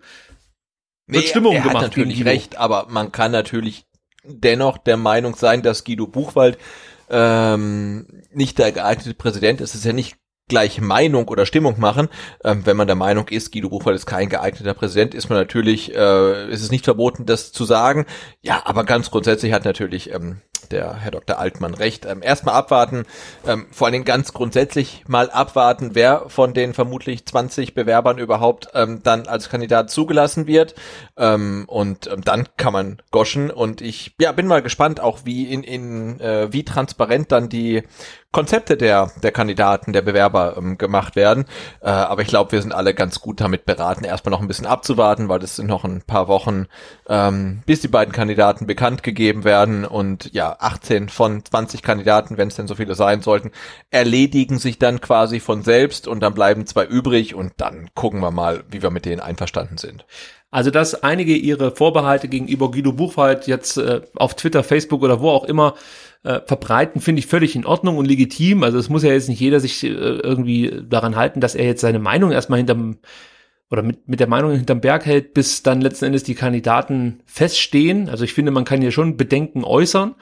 Absolut, und ja. genauso gut können natürlich die Leute, die der Meinung sind, Buchwald wäre der absolut richtige Kandidat, äh, das gleiche tun. So und ähm, die Vorbehalte, die man gegen Guido Buchwald hat, sind ja durchaus berechtigt. Und ich sag gleich dazu, Vielleicht kann Guido Buchwald da noch nicht mal allzu viel dafür, aber äh, wenn man sich an die letzte Woche erinnert, wo sich jeder Kumpel und äh, Beraterfreund von Guido Buchwald in Stellung bringt und äh, erzählt, wie gut der Guido als Präsident wäre und Jürgen Klinsmann nochmal die Tür aufmacht, die er eigentlich schon zugemacht hat, ja, dass man dann als, als Fan einfach ein bisschen, ja, ich würde mal sagen, vorsichtig wird, kann man vielleicht auch nachvollziehen. Ja, also wie gesagt, äh, ist jetzt ein anderer Typ als Wolfgang Dietrich, gar keine Frage. Aber ich ich brauche diesen Klüngel und das ganze den ganzen Dreck nicht mehr. Ich habe da keinen Bock drauf. Ja, und wenn ich das Gefühl habe, Guido Buchwald versucht hier jetzt erstmal einen Posten zu bekommen, um dann vielleicht Freunde, Bekannte oder was auch immer äh, für Leute hier beim VfB mit reinzubringen, wenn es überhaupt so einfach möglich ist, ja, dann ist das für mich halt, für mich nicht der geeignete Kandidat und dann wird er für mi von mir auch nicht die Stimme bekommen. Aber, das möchte ich auch nochmal sagen, er hat natürlich die Möglichkeit, sollte er als Kandidat zur Wahl stehen, mich von einem Gegenteil zu überzeugen, nämlich einfach mit einem guten Konzept. Es wird ja Veranstaltungen geben, wo die Kandidaten, die dann ausgewählt werden, äh, ja, die Möglichkeit haben, die Mitglieder von sich zu überzeugen. Und deswegen ist es mir auch wichtig, dass zum Beispiel nicht ein Klaus Vogt und ähm, wie ist der andere, der auch äh, ah, der auch interessant Der Herr Klopfer. klang. Nee, nicht der Herr Klopfer, sondern der Herr Reiners. Herr Riedmüller. Nee, der Reiners, der äh, beim ähm, Be äh, Beiratsmitglied beim Fanprojekt ist. Könnte man jetzt ja auch sagen, die Der weißt du, so- äh, äh, CDU-Stadtrat, ja. Genau, so. Und mir ist es wichtig, dass es zwei unterschiedliche Kandidaten sind. Und wenn es dann der Herr Klopfer ist und der Herr Buchwald, dann bin ich schon der Meinung, dass es zwei unterschiedliche Kandidaten sind. Ähm, und dann würde ich jetzt einfach mal so vom Gefühl da sagen, okay, der Klopfer liegt mir mehr, aber ich habe natürlich nichts dagegen, wenn der Buchwald mich vom Gegenteil überzeugt, ja, mit irgendwelchen tollen Konzepten und ich dann sage, ja gut, dann ist es der Buchwald. Also das ist halt einfach auch Demokratie, dass die Jungs dann die Möglichkeit haben, mich zu überzeugen. Und ähm, wie gesagt, also ich sehe es auch nicht als Meinungsmache, sondern eben äh, mehr oder weniger jetzt erstmal ja als äh, die Vorbehalte, die man einfach hat und aus meiner Sicht auch berechtigt, ähm, dass man die kundtut und das ist auch wichtig. Dann äh, hat der Vincent angemerkt, dass er mit dem Spiel in Regensburg zufrieden war, aber man muss natürlich aus den Chancen mehr Tore machen. Das haben wir auch schon angesprochen. Siehst du da grundsätzlich ein Qualitätsproblem beim VfB? Also sprich, glaubst du, dass, dass wir, oder dass unsere Spieler einfach zu schlecht sind, was, der, was den Torabschluss angeht? Oder glaubst du, Nee, dass das ich- eher eine Sache ist, die sich mit der Zeit dann halt einfach ja, ein, einpendelt und wir dann auch mal Spiele deutlicher gewinnen? Ich glaube eher, dass sie zu gut sind. Ähm, und deswegen Oh. den Ball. Nein, nein, nee, wirklich. Also ich glaube halt, dass man halt deswegen den Ball nochmal querspielt, nochmal querspielt, nochmal querspielt, ähm, um, um das Tor zu erzielen. Ne? Und dann kommt halt dann jemand ähm, wie, wie, wie, wie Al Gadoui und kriegt halt den Ball und schießt dann einfach gleich rein, weil er weiß, hey, ich habe die eine Chance und ich bin gerade erst fünf Minuten im Spiel und ich will das Tor machen und ich mache dann halt auch. Ähm, und, und, und solche Momente brauchen wir häufiger. Und ich glaube, das ist halt auch das, was äh, Tim Walter ja immer so ein bisschen nervt, was er auch in den Interviews dann andeutet, ähm, dass der Ball gespielt wird um des Spielens willens, aber man hätte halt auch die Chance, einfach abzuschließen. Und wir, wir, wir brauchen halt mehr so die, die Abschlüsse. Also ähm, äh, wenn, du mal deine Anekdote von der roten Wurst und der, äh, was war es, A-Jugend erzählst, ähm, ich Moment, auch es eine, war schon die also- aktive Karriere, die da begonnen hat. ja, genau. Ich hatte auch eine, eine, eine, eine kurze und sehr erfolglose ähm, aktive Karriere und ich glaube, wir waren dann mal in der B-Jugend zu wenige Spieler und mussten dann A2-Jugend spielen und haben halt wirklich jedes Spiel komplett auf die Fresse bekommen, weil wir einfach halt, ja, äh, Ich mal einen halben Meter kleiner waren und keine Chance hatten. Und da war die Ansage von unserem Trainer immer, wenn ihr das Tor seht, dann schießt drauf. Und haben irgendwie wirklich auf der Mittellinie immer geschossen halt, ne? Aber natürlich, wenn du halt viel bessere Spieler hast und eine, eine überlegene Spielanlage hast, dann machst du das halt nicht, ne?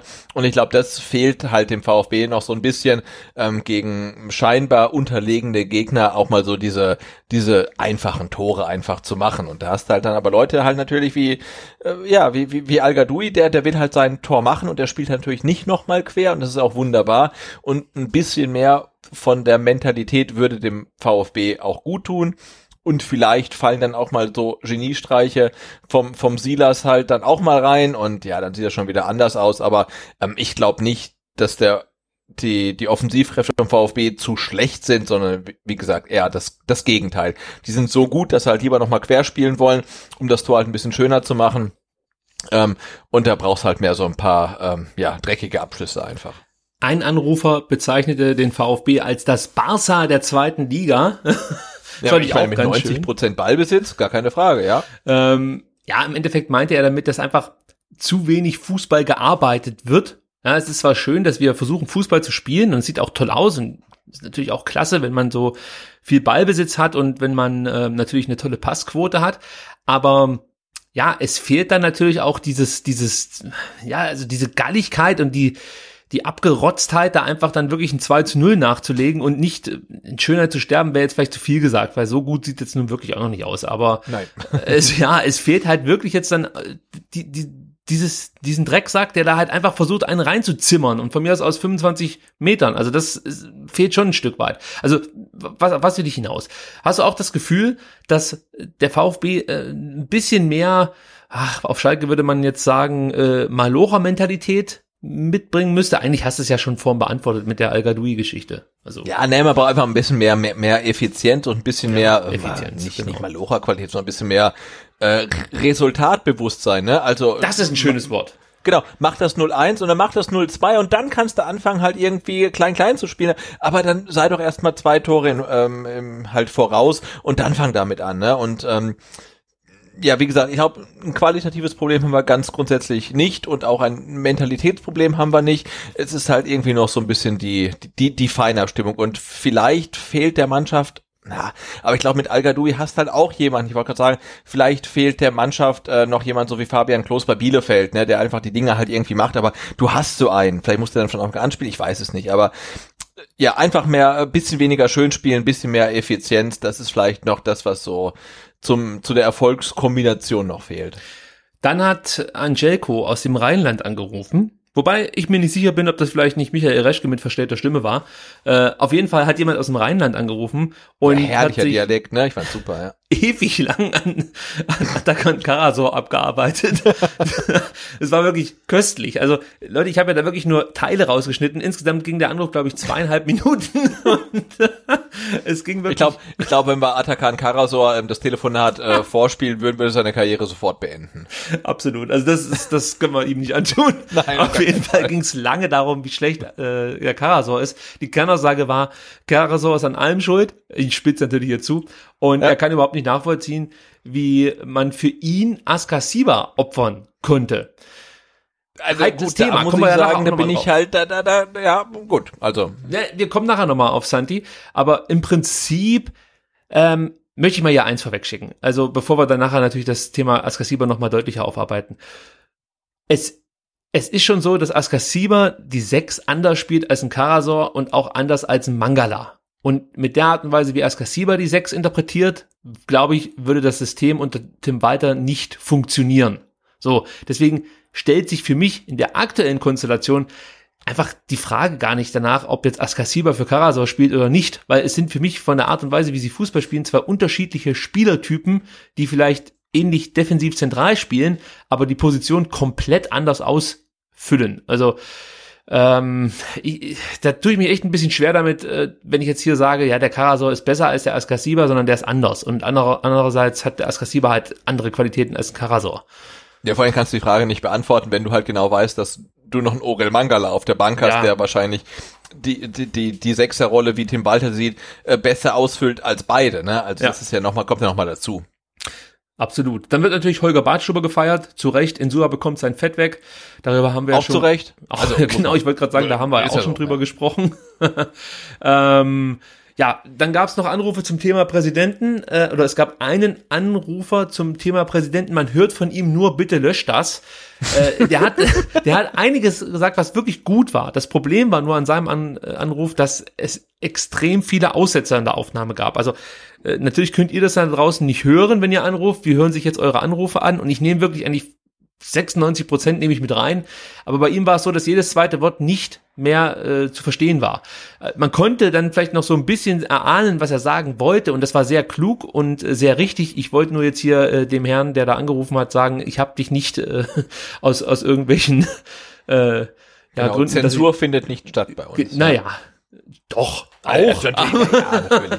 aber bei dir jetzt nicht. Äh, Nein, nee, genau. aber versuch's einfach nochmal. Ruf nochmal an. Ruf nochmal 0711 für Stuttgart 25 28 16 04 an. Am besten vom Festnetz und dann klappt das auch.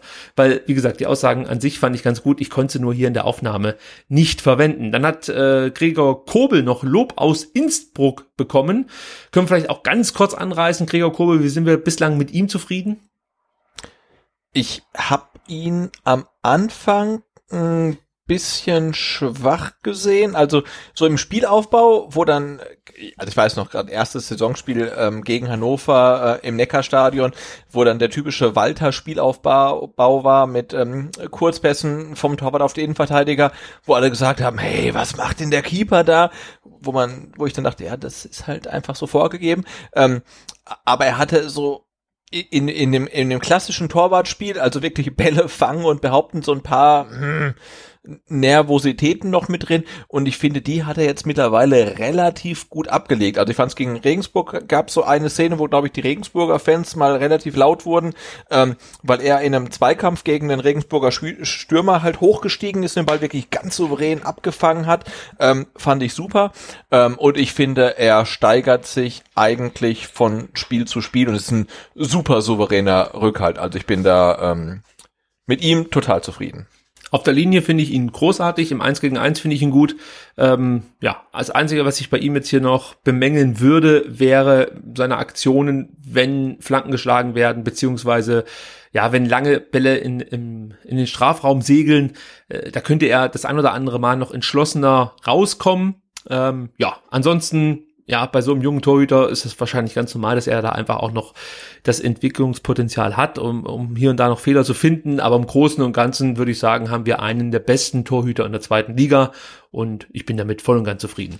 Genau, und, und jetzt nach dem Spiel in, in Regensburg, wenn man halt dann das ähm, 1 zu 2 von Holger Bartstuber sieht und ähm, die Aktion von Alex Meyer ähm, zuvor, äh, kann man vielleicht auch sagen, im Zweifelsfall ist es halt auch gar nicht blöd, dann vielleicht auf der Linie stehen zu bleiben, als rauszukommen und nicht an Ball zu kommen. Also kann ich jetzt nicht genau beurteilen, aber ich denke, wenn man, bevor man zu viel Risiko geht, ähm, wählt man dann lieber die sichere Variante. Und ich finde es halt total grandios, ähm, was, was Kobel halt im Aufbauspiel halt ähm, drauf hat. Ne? Also diese ähm, zitierten äh, Kurzpass, Kurzpässe äh, auf die Innenverteidiger. Es gab ja in der ersten Halbzeit ähm, so eine kurze Phase, wo Regensburg dann für mich das gleiche versucht hat wie der VfB, nämlich dass Alex Meyer irgendwie das mit seinen Innenverteidigern gespielt hat und dann haben die Innenverteidiger sofort die Bälle verloren. Das war ein komplettes Desaster und ähm, das sieht beim VfB sehr souverän aus, wird auch nicht mehr so ganz konsequent gespielt wie noch äh, zum Anfang der Saison,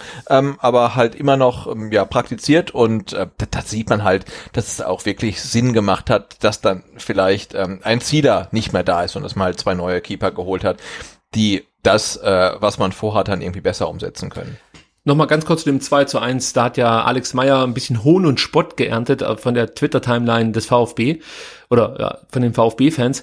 Ja, ist natürlich ist, also ganz ehrlich, da kann ich ihm keinen Vorwurf machen. Ja, es sieht doof aus, gar keine Frage, aber wenn er nicht rausgeht, steht Gonzales da und köpft das Ding rein. Und dann sagen alle, warum geht er nicht raus? Jetzt kann man natürlich sagen, wenn er rausgeht, muss er ihn haben. Das stimmt. Er hat ihn ja gehabt. Er hat ihn mit den Fingerspitzen über Gonzales gelenkt. Leider Gottes ging der Ball dann nicht ins Aus, sondern äh, fiel hinter die Davi ja, runter und er konnte sich den Ball dann schnappen. Es ja, es war mit Sicherheit ein Torhüter oder es war ein Torwartfehler. Wahrscheinlich hätte ein richtig guter Torwart das anders gelöst, aber es war für mich jetzt auch keine ganz, ganz nee, er, er hat seine Anteile Fehler. dran. Es war kein krasser Torwartfehler, aber das Ding ist ja auch wieder, wenn du drin bleibst und kassierst den Treffer, dann sagt jeder, ja, da konnte er nichts für vielleicht, ne? Aber äh, also er, er hat ein paar Prozent in dem in dem Treffer gehabt ähm, und ja. ja klar, diese diese Faustregel, wenn er rauskommt, muss er ihn haben, die, die gilt halt einfach, ne? Und er ist rausgekommen, hat nicht gehabt und insofern hat er eine Teilschuld, die die ist jetzt nicht besonders groß äh, und die, wie, wie, wie schon gesagt, die Flanke von Didavi war dann auch ziemlich auf den Punkt und ziemlich genau und ziemlich schnell umgesetzt. Ähm, ja, aber es sah nicht ganz glücklich aus. Philipp aus Augsburg hat das angesprochen, was du vorhin schon aufgegriffen hast, die zwei Gesichter des VfB vor dem 1 zu 0 und nach dem 1 zu 0. Das haben wir eigentlich schon besprochen. Warum bekommt der VfB es nicht hin, ein Spiel souverän zu Ende zu spielen? Äh, also, das können wir noch ganz kurz aufgreifen. Zum einen liegt es natürlich auch ein bisschen an Tim Walters Spielweise, weil du könntest natürlich auch sagen, nach dem 1-0 ziehen wir uns zurück, lauern auf Konter, aber so spielt der VfB halt einfach nicht.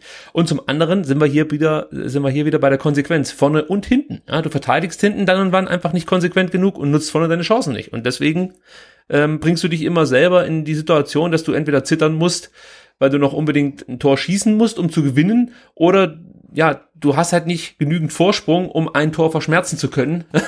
also so wie jetzt gegen Regensburg. Das äh, bedeutet dann meistens, wenn du ein Tor dir fängst, dass äh, dann zwei Punkte flöten gehen.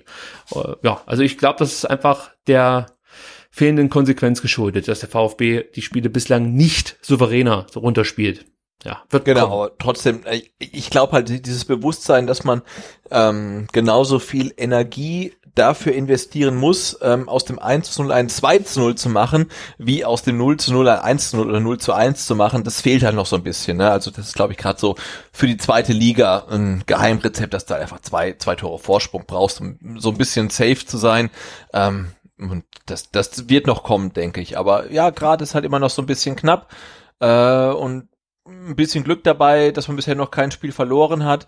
Äh, ja, aber wie gesagt, ich sehe da auch die, die, die Lernkurve bei Trainer, Team und Mannschaft, ähm, dass das besser werden wird. Also, das soll es gewesen sein für die Mailbox für heute. 0711 für Stuttgart 25 28 16 04. Wenn auch ihr mal ja, auf der Mailbox vertreten sein wollt. Ruft an, am liebsten natürlich dann am Spieltag aus dem Stadion, auf dem Weg zum Stadion kann man anrufen, wenn man nach Hause fährt und äh, die Aktion gilt weiterhin, wenn ihr irgendwo einen VfB-Spieler trefft, ruft an und sagt uns, wo ihr den getroffen habt. Ja, also gerne. Und, und, äh, und lasst ihn am besten auch gleich äh, ähm, in, in, ins Handy sprechen. Ein Testimonial, genau. Ja. Aber ich würde es besser finden, wenn er. Ach nee, komm, das, das spare ich mir jetzt. Gut, kommen wir zum Spiel. ich sag's nix. Ich bin ruhig. Spiel gegen Fürth. Das ist das nächste Spiel. Darum soll es jetzt gehen, Sebastian. ähm, ähm, das ist unser Gegner am kommenden Samstag um 13 Uhr im Neckarstadion. Und äh, bevor ich jetzt äh, das hier kundgebe oder erzähle, was ich herausfinden konnte und welchen Eindruck ich bislang habe von Fürth, frage ich dich einfach mal: Hast du irgendwelche Eindrücke von Fürth gewonnen in der äh, oder in den ersten sechs Zweitligaspielen bislang?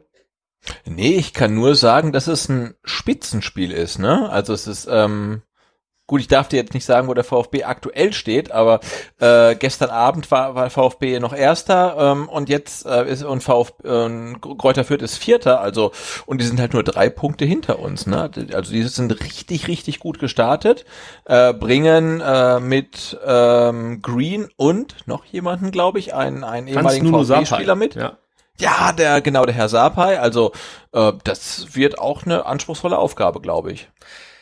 Also Fürth, ähm, mein Eindruck von Fürth ist folgender. Also erstmal muss man sagen, sie haben aus meiner Sicht einen guten Trainer mit Stefan Leitl. Das äh, ist, ist glaube ich, ein guter Mann an der Seitenlinie. Aber insgesamt ähm, würde ich sagen, spiegelt der Tabellenplatz nicht ganz die Qualität von Fürth wieder. Ich sehe sie ein bisschen schwächer. Ist für mich solides Mittelmaß in der zweiten Liga. Ähm, Auftaktniederlage gegen Aue, da hat man gesehen, woran es mangelt. Ja? Und zwar haben sie einfach Probleme, vor allem in der Defensive. Da fehlt so ein bisschen die Schnelligkeit, vor allem bei, wie heißt der Kollege vom VfB, der mal beim VfB gespielt hat, Caligiuri. Mhm. Der ja immer noch Fußball spielt, also nicht der von Schalke, sondern eben der von Kräuter Fürth. Da bin ich immer wieder überrascht, dass er immer noch aktiv ist. Gefühlt hat er seine Karriere mit Kurani irgendwann mal beendet, aber ja, er spielt immer noch äh, für Fürth. Mavrei ist inzwischen Fürther, auch ihm fehlt so ein bisschen das Tempo. Also da sind sie einfach anfällig. Dazu kommt, dass sie auch anfällig sind, wenn du schnell über die Flügel angreifst und dann mit Flanken operierst. Wobei die normale Flanke, so wie man sie kennt, Insua Flanke, äh, Insua Flanke, Terror Tor, das würde, glaube ich, gegen Mavrei nicht so leicht funktionieren. Aber wenn du dann natürlich mit einem etwas agileren äh, Außenstürmer vielleicht agierst. Silas wäre da ein Kandidat, der zur Grundlinie marschiert, nach hinten ablegt oder von mir aus einfach nur einen Pass an die Strafraumkante spielt oder so. Da kannst du die Jungs schon echt schwindlig spielen. Also die sind da einfach anfällig. Und genau das konnte man auch gegen Aue sehen. Da haben sie einfach ihre Defizite. Danach fünf Spiele unbesiegt. Das ist schon mal gut, gar keine Frage. Bester Saisonstart seit sechs Jahren oder so. Also äh, die Tendenz an sich sieht alles hervorragend aus für Fürth, aber ich glaube, sie haben äh, das ein oder andere Mal wirklich, wirklich Glück gehabt, dass sie ja Spiele unentschieden gespielt haben oder sogar gewonnen. Also ich glaube, sie haben ein bisschen oder stehen ein bisschen zu gut da für das, was sie eigentlich spielen. Andererseits muss man hervorheben, dass sie eine richtig, richtig starke Offensive haben. Mit Nielsen, der aus Düsseldorf kam, Herr Gotta aus Frankfurt, auch ein guter Spieler eigentlich. Also ich kann mich erinnern, ich glaube, als der VfB abgestiegen ist, 2016, wurde der auch mal mit dem VfB Stuttgart in Verbindung gebracht und ich hatte da echt Bock auf den Spieler. Äh, in Frankfurt hat es da nicht ganz funktioniert. Jetzt äh, in Fürth sieht es etwas besser aus für ihn. Aber das ist ein guter Offensivspieler, ein guter Stürmer. Stefaniak, da haben wir ja auch noch die ein oder andere Erinnerung hier in Stuttgart. Ich erinnere da nur an das Spiel gegen Dresden. Da auch ein guter. Reden, ja. Keta Ruel, klasse Stürmer, der manchmal ein bisschen lethargisch daherkommt, aber der bringt die Qualität mit, gar keine Frage. Julian Green, super gefährlich aus der Distanz und auch sonst für das Spiel von Fürth wirklich sukzessive immer wichtiger geworden und jetzt ist er absolut also ich würde schon fast sagen, ein Führungsspieler für Fürth und auch ein Unterschiedsspieler, richtig guter Mann. Siguin, der aus Wolfsburg kam, ist ein toller Mann. Also insgesamt hat Fürth eigentlich eine sehr gute Offensive für die zweite Liga und eine eher durchschnittliche Defensive. Deswegen Ähm, ja, ich glaube, dass, dass es da noch genügend Gegner geben wird, die gegen Fürth gewinnen, aber es wird auch viele Mannschaften geben, die sich sehr, sehr schwer tun werden gegen Fürth. Ich vermute mal, dass der VfB hier wirklich äh, darauf Wert legen muss, Tempo ins Spiel zu bringen, um den Gegner ständig zu beschäftigen und natürlich auch Tore zu erzielen. Das ist die beste äh, Methode, um Caligiuri und Mavrai äh, einfach wirklich auszuspielen mit Tempo. Wenn du, sag ich mal, so rangehst wie gegen Aue, kann das böse enden für den VfB. Also gerade durch die starke Offensive, durch die Qualität, die du hast mit Stefaniak, mit, mit Green, ich habe die gerade alle aufgezählt, und natürlich von dann die Stürmer, kann das echt böse enden für uns. Deswegen ist es wichtig, hier das Tempo hochzuhalten, natürlich in Führung zu gehen. Alles andere wäre fast schon Gift für uns, weil ich glaube wirklich, dass sich äh, Fürth in so einer Situation, wo sie kontern können, dann wirklich sehr, sehr wohlfühlen und ja, einfach ähm, äh, uns, uns gefährlich werden können. Also ich sehe uns klar als klaren Favoriten, aber du brauchst wirklich 90 Minuten Feuerwerk. Ansonsten wird das eine enge Kiste. Ich sage jetzt mal nicht, dass wir das dann direkt verlieren, aber es könnte dann nur ein Unentschieden werden und es wäre echt schade. Was auch noch dazu kommt, und da bin ich fertig hier mit meinem Ausblick auf äh, Kräuter Fürth, Sie haben mit Sascha Burchardt einen richtig guten Torhüter, den musst du erstmal überwinden. Und du hast ja schon angesprochen, Hans Nulu Sapai, der spielt wirklich eine richtig gute Saison bisher. Also für mich sind äh, Sapai, Green und äh, Paul Seguin so die Unterschiedsspieler schlechthin aktuell bei Fürth. Der Meierhöfer hat eine gute äh, Phase gehabt, dann hat er sich leider verletzt, glaube Meniskus oder so, also etwas größer die Verletzung und er wird länger ausfallen, aber gerade Seguin, Green und Sapai, das sind wirklich richtig, richtig gute Spieler, die auch wirklich einen richtig guten Lauf haben einfach. Und ja, da gilt es halt dagegen zu halten und das wird interessant werden. Also ich würde sie ein bisschen stärker einschätzen als Regensburg, auch stärker als Bochum. Ähm, ich, ich würde die so in die Kategorie Heidenheim mit etwas mehr Offensivqualität. Ähm, so würde ich die ungefähr einordnen. Ja. Genau, aber das ist ja das Ding, ne? Du, du nennst jetzt halt bei, bei Kräuter Fürth äh, die beim VfB aussortierten Sapai und Green plus den bei Wolfsburg aussortierten Seguin als Unterschiedsspieler. Und also ich, ich glaube, dass Kräuter Fürth wirklich Qualität hat, aber da muss man sagen, also wenn es der VfB dann am Samstagmittag vor ah, fast ausverkauftem Haus dann nicht schafft, gegen dieses Kräuter Fürth irgendwie drei Punkte zu holen, dann ist man halt auch selber schuld. Also das ist halt, ne, dieses, da kommt der 45 Millionen Euro Kader und spielt halt gegen einen 9 Millionen Euro Kader und da muss ein Sieg eine Selbstverständlichkeit sein. Da, da gibt's halt kein, kein Weg dran vorbei einfach. Dann kommen wir schon zum Startelf-Tipp, Sebastian. Und äh, da muss ich natürlich erstmal aufklären. Ja? Erstmal gibt's Schelte. Irgendjemand hat auf Twitter äh, äh, gesagt, unsere Startelf-Tipps wären genauso scheiße wie, das bringe ich jetzt mal auf den Punkt, Olafs ähm, Orakel-Line. Ja, erstmal muss ich dazu sagen. Das ist ja ein, übel, ein übler Diss. Ich meine, deine Katze frisst ständig die falschen Häppchen. Und ich meine, so also, schlecht waren ja unsere Startelf-Tipps jetzt nicht, oder? So, jetzt kommen wir erstmal zur Katze. Ja, die ist immer noch 7 und 0. Ja, also das muss man erstmal dazu sagen. Ja, so jetzt gegen Jan Regensburg war es für das Tier auch unheimlich schwer, den Unterschied festzustellen. Diese Katze ist getrimmt auf weiß und rot. Ja, und jetzt hat Regensburg eben genau so ein Logo. Das kann ich dem Kader überhaupt nicht übel nehmen, dass er gar nicht mehr weiß, wohin muss jetzt mit seinen ganzen Gefühlen. Der ist ja, der ist ja völlig im Wahn. Man darf ja nicht vergessen, dass, dass diese Katze einfach auf den Punkt performen muss. Und da muss ich sagen, ist es schon herausragend, dass der Kader sich immer, zumindest für einen Verein entscheidet. In dem Fall, die Farben stimmen. Deswegen sage ich, so wie es ist, Olaf 8 und 0, ungeschlagen bislang als Orakel. Und ich finde, jetzt wird auch langsam äh, mal ein Sponsoring fällig. Ich habe das mal versucht mit, mit so einem teureren äh, Luxus-Katzenfutterhersteller, der aber nicht drauf eingegangen ist. Ist mir egal, jetzt versuche ich es halt mit Sheba. So. Das mal dazu. Es gibt noch was teureres als Sheba. Ja, das natürlich, Sheba ist Abfall auf dem Katzenfutter. Sheba ist sowas wie, wie, weiß ich nicht, ein Döner für 2,50. Echt jetzt? Ja, okay, ja, das ist, das ist nicht das Premium-Katzenfutter. Da musst du schon ein bisschen ja, teurer. Ja, Expertise. Aber ein Sponsoring wäre wär, wär auf jeden Fall gut. Und ich finde, wenn wir halt ein Katzenfutter-Sponsoring hätten, dann äh, äh, müssten wir uns doch gar nicht dem Vorwurf der Vorteilsnahme aussetzen, weil wir würden es ja garantiert nicht essen. Also so. Ähm, oder wenn ihr einen Mäusehandel ihr, habt. Ihr, ihr, ihr Premium Schebers äh, meldet euch, ja. So, dann kommen wir jetzt zum, zum sechsten Spieltag, ja. Da wurden wir angefeindet, unsere Stadtelf-Tipps wären so scheiße. So, pass mal auf, jetzt erzähle ich dir was. Ich hatte neun von elf Spielern richtig. Und Sosas Ausfall, ja, den konnte man nun wirklich am Montag noch nicht äh, erahnen. Ja. Also, Absolut, ja. So, da muss ich sagen, dann habe ich eigentlich, wenn Sosa fit gewesen wäre, hätte der gespielt, zehn von elf Spielern richtig. Also bis auf Förster, dass er für Castro äh, gespielt hat, habe ich alles richtig vorhergesagt. Und dann pisst mich da einer auf Twitter an und meint, ich würde hier die ganze Zeit die Stadtelf-Tipps verhunzen. Also das kann ja wohl nicht wahr sein. Das muss er erstmal so hinbekommen. So, und Sebastian, auch du bekommst von mir fette Props, wie wir Jugendmenschen äh, das so sagen. Genau, wie junge Leute, ja. Ja, acht von elf hast du richtig gehabt beim Startelf-Tipp und auch dir bitte ich diesen einen, äh, auch dir billige ich diesen einen Punkt zu. Äh, Sosas Auswahl konnten Ja. wir einfach nicht berücksichtigen. Auch du hast hier neun von elf Startspielern richtig vorhergesagt. Genau, und wir hatten letzte Woche schon, hätte Tim Walter elf meiner Tipps aufgestellt, wäre das kein knappes 2 zu 3 gewesen, sondern halt ein klares 1 zu 5, ne? Also das ist ja, Ich erinnere dich daran, dass du Al Gadoui aufstellen wolltest. Das hätte, glaube Ja. ich, äh, was gebracht. Da gebe ich dir recht. Ja? Aber Aha, auch. Karasor auf die sechs. Da bin ich mir jetzt nicht so sicher, ob das. ja, da habe ich halt einen Kompromiss gemacht wegen, wegen Tim Walter. Aber Al hat getroffen. Hätte der, ich meine, der hat jetzt in fünf Minuten einmal getroffen. Ich könnte jetzt vorrechnen, was der in 90 Minuten getroffen hätte. Das Ne? ist ja unglaublich Hätte wahrscheinlich 10, 10-2 gewonnen oder so.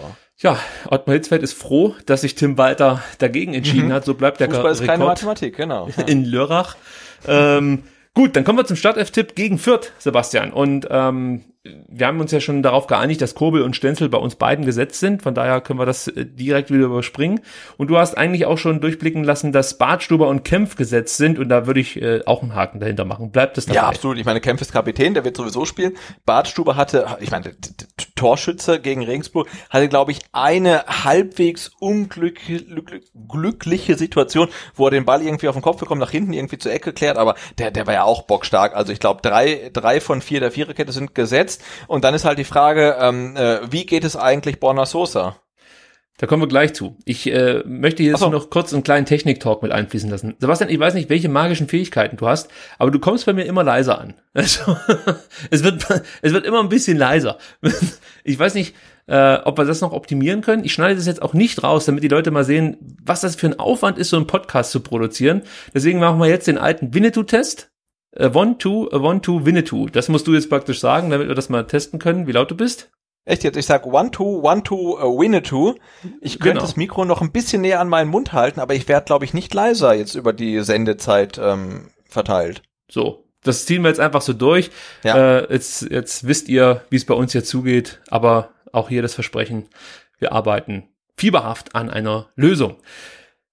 Zurück zum Startelf-Tipp. Du hast absolut recht. Äh, Sosa, ist er fit oder nicht? Ähm, ich lehne mich mal weit aus dem Fenster und sage, so ein Infekt oder so eine Erkältung, die sollte ihn wirklich jetzt nicht länger als, ähm, ja, weiß ich nicht, fünf Tage außer Gefecht setzen. Der müsste eigentlich nächsten Samstag wieder auflaufen dürfen. Ich entscheide Ja, mich ich würde auch sagen, nach der Leistung von Emiliano Enzua ähm, gegen Regensburg ist Borna Sosa äh, gegen Kräuter Fürth auf jeden Fall äh, fit und äh, selbst wenn äh, Tim Walter ihm irgendwelche äh, Medikamente noch verabreichen muss. Also, ähm, also meine Viererkette ist äh, Sosa, Bart, Stuberkämpf, Stenzel äh, und Kobel im Tor. So sieht's bei mir auch aus. Dann kommen wir ins Mittelfeld.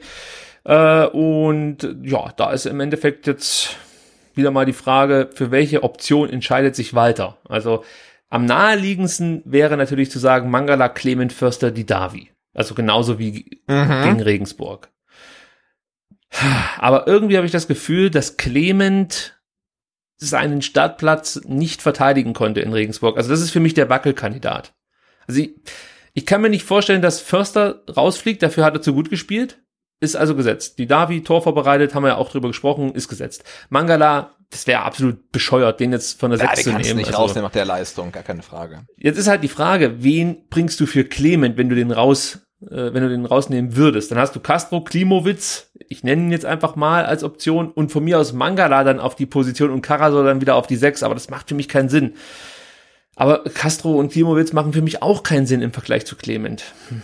Was sagst du Ja, denn? also ich, ich äh, leg mich fest, ähm, die Raute ist die gleiche wie in Regensburg. Äh, Mangala, Förster, Clement, Didavi. Also ich kann mir nicht vorstellen, dass er da irgendwas ändert, weil du, ich meine, Clement hat jetzt nicht so gut gespielt, aber er hat gegen Bochum gut gespielt, es kriegt das nächste Heimspiel. Also ich glaube, ein, ein, ein Spiel gibt ihm Tim Walter auf jeden Fall noch, um sich zu beweisen. Ja, mir, das Problem ist, ich, ich wüsste nicht, wen ich für Clement ähm, aufstellen würde. Also Castro auf links finde ich Clement besser. Klimowitz, wenn der, wenn der die Robustheit mit, aber nee, es macht auch keinen Quatsch, Klim, äh, macht auch keinen Sinn. Clement, äh, Clement bin ich schon wieder. Bei Klimowitz weiß halt auch, der spielt nicht so Bälle wie, wie Clement, der hat nicht die Qualitäten, was Standards angeht. Nee, ich, ich gehe auch mit der gleichen Mittelfeldaufstellung wie gegen Regensburg ins Spiel. Mangala, Clement, Förster, die Davi. Ich glaube, bis jetzt haben wir alles genau gleich vorhergesagt. Dann kommen wir jetzt zum Sturm. Wie siehst du es da? Ja, ich glaube auch da laufen wieder Gonzales und und und und Silas auf. Deswegen habe ich ja gesagt, ich habe so das Gefühl gehabt, wir haben gegen gegen Regensburg unsere Startelf gesehen für die nächsten fünf, sechs, sieben, zwölf Spiele. Es sei denn, irgendjemand verletzt sich. Also mit Ausnahme von Insur, der denke ich wieder weichen muss, wenn Sosa wieder fit ist. Ähm, aber ansonsten sehe ich da keinen großen Grund ähm, zu wechseln. Es sei denn, irgendjemand tut sich negativ ähm, hervor und du hast auf der Bank dann halt irgendwie noch gute Leute. Ähm, aber ich glaube auch, ja, wie gesagt, vorne ähm, Gonzales hat ein Tor geschossen, äh, Silas ha hat gezeigt, äh, was er was er drauf hat. Da sehe ich keinen Grund zu wechseln. Auch im Heimspiel dann nicht. Also ich gehe auch mit und sag, äh, Gonzales und Silas äh, werden beginnen. Ich bin aber ehrlich, ich hätte mir auch vorstellen können, dass al eine Chance bekommt. Und zwar für Silas, der natürlich jetzt viel gespielt hat, auch viel auf die Knochen bekommen hat.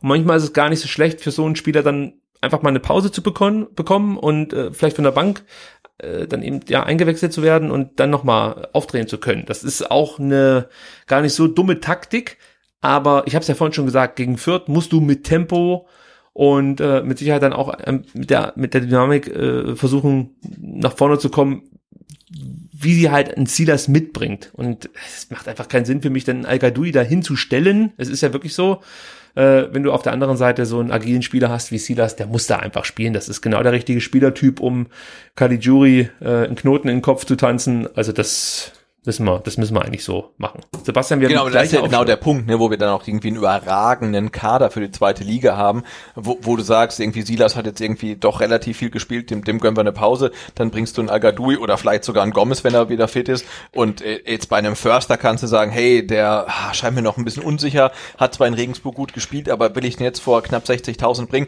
Nee, da äh, mache ich meine B-Lösung und die heißt dann zum Beispiel Gonzalo Castro. Ne? Das ist halt, äh, ja, also ein, ein, ein, eine eine Gemengelage, ähm, andere Zweitligisten ähm, schlackern da mit den Ohren. Also du hast halt wahnsinnig viele Optionen und, und, und, und, und kannst da viel machen. Aber klar, ähm, Silas und, und Förster sind so die einzigen beiden, wo ich sage, die könnte man rausnehmen und nicht aufgrund ihrer Leistung, sondern einfach aufgrund der, der äußeren Umstände. Der eine ist irgendwie 19 und kommt aus Frankreich, der andere ähm, kommt ähm, aus Sandhausen, dass man sagt, hey, den, die, die, die führe ich mal langsam heran. Aber andererseits gibt es erstmal gar keinen Grund, irgendwas zu wechseln an der Regensburg 11.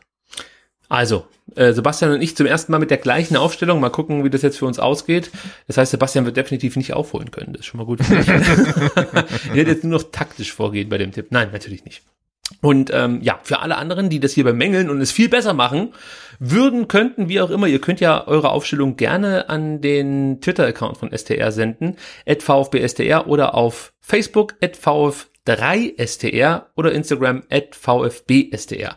Also schickt ruhig eure Startelf-Tipps und dann gucken wir mal, wie ihr so abschneidet und äh, ob ihr es besser könnt als genau, ne, Ihr könnt es natürlich auch an die Hotline ähm, einsprechen. Nein! Hotline einsprechen. Nein, könnt ihr nicht. Nein, könnt ihr nicht. Das geht gar nicht. Da schaltet sich sofort ab. Das geht nicht. Nein, ich sag's deswegen, Pass auf, weil ich dann wieder, äh, sobald, die, die, die kann ich ja nicht verarbeiten, diese, diese, diese Anrufe, wie jemand seine Aufstellung vorliest. Also das bringt ja jetzt der Mailbox relativ wenig, wenn ich dann 24 Anrufe einspiele, wie Leute ihre Aufstellung vorlesen. Ja, ich, ich hätte dann vielleicht, ja, vielleicht eine, die, die, die eigentlich richtige, wenn eine dabei wäre, aber. Ich schneide einfach eine richtige zusammen, genau. Es ruft einer an, der alle Spielernamen einmal sagt. ich schneide sie dann richtig zusammen jedes Mal und sagt, der Mensch, der so und so, der. Ja, Wahnsinn, also, ja. Wirklich, das ist das Orakel eigentlich. Genau, genau der, der, der, der Gustav, äh, Gustav Anton Lisa hat komplett die richtige Aufstellung äh, vorausgesagt. Also ihr merkt schon, da ist noch einiges möglich bei der 0711 für Stuttgart 25, 28, 16. Und äh, das müssen wir vielleicht 04. noch ganz kurz erwähnen. Äh, wir würden uns sehr freuen, wenn ähm, Karl aus Birmingham wieder anruft, ja. weil der fehlt jetzt seit zwei Mailboxen und das wäre für uns immer so ein bisschen das ähm, Highlight jeder, jeder Mailbox. Und ähm, wir, wir vermissen dich, Karl. Ja, ruf wieder an. Wir machen uns auch ein bisschen Sorgen.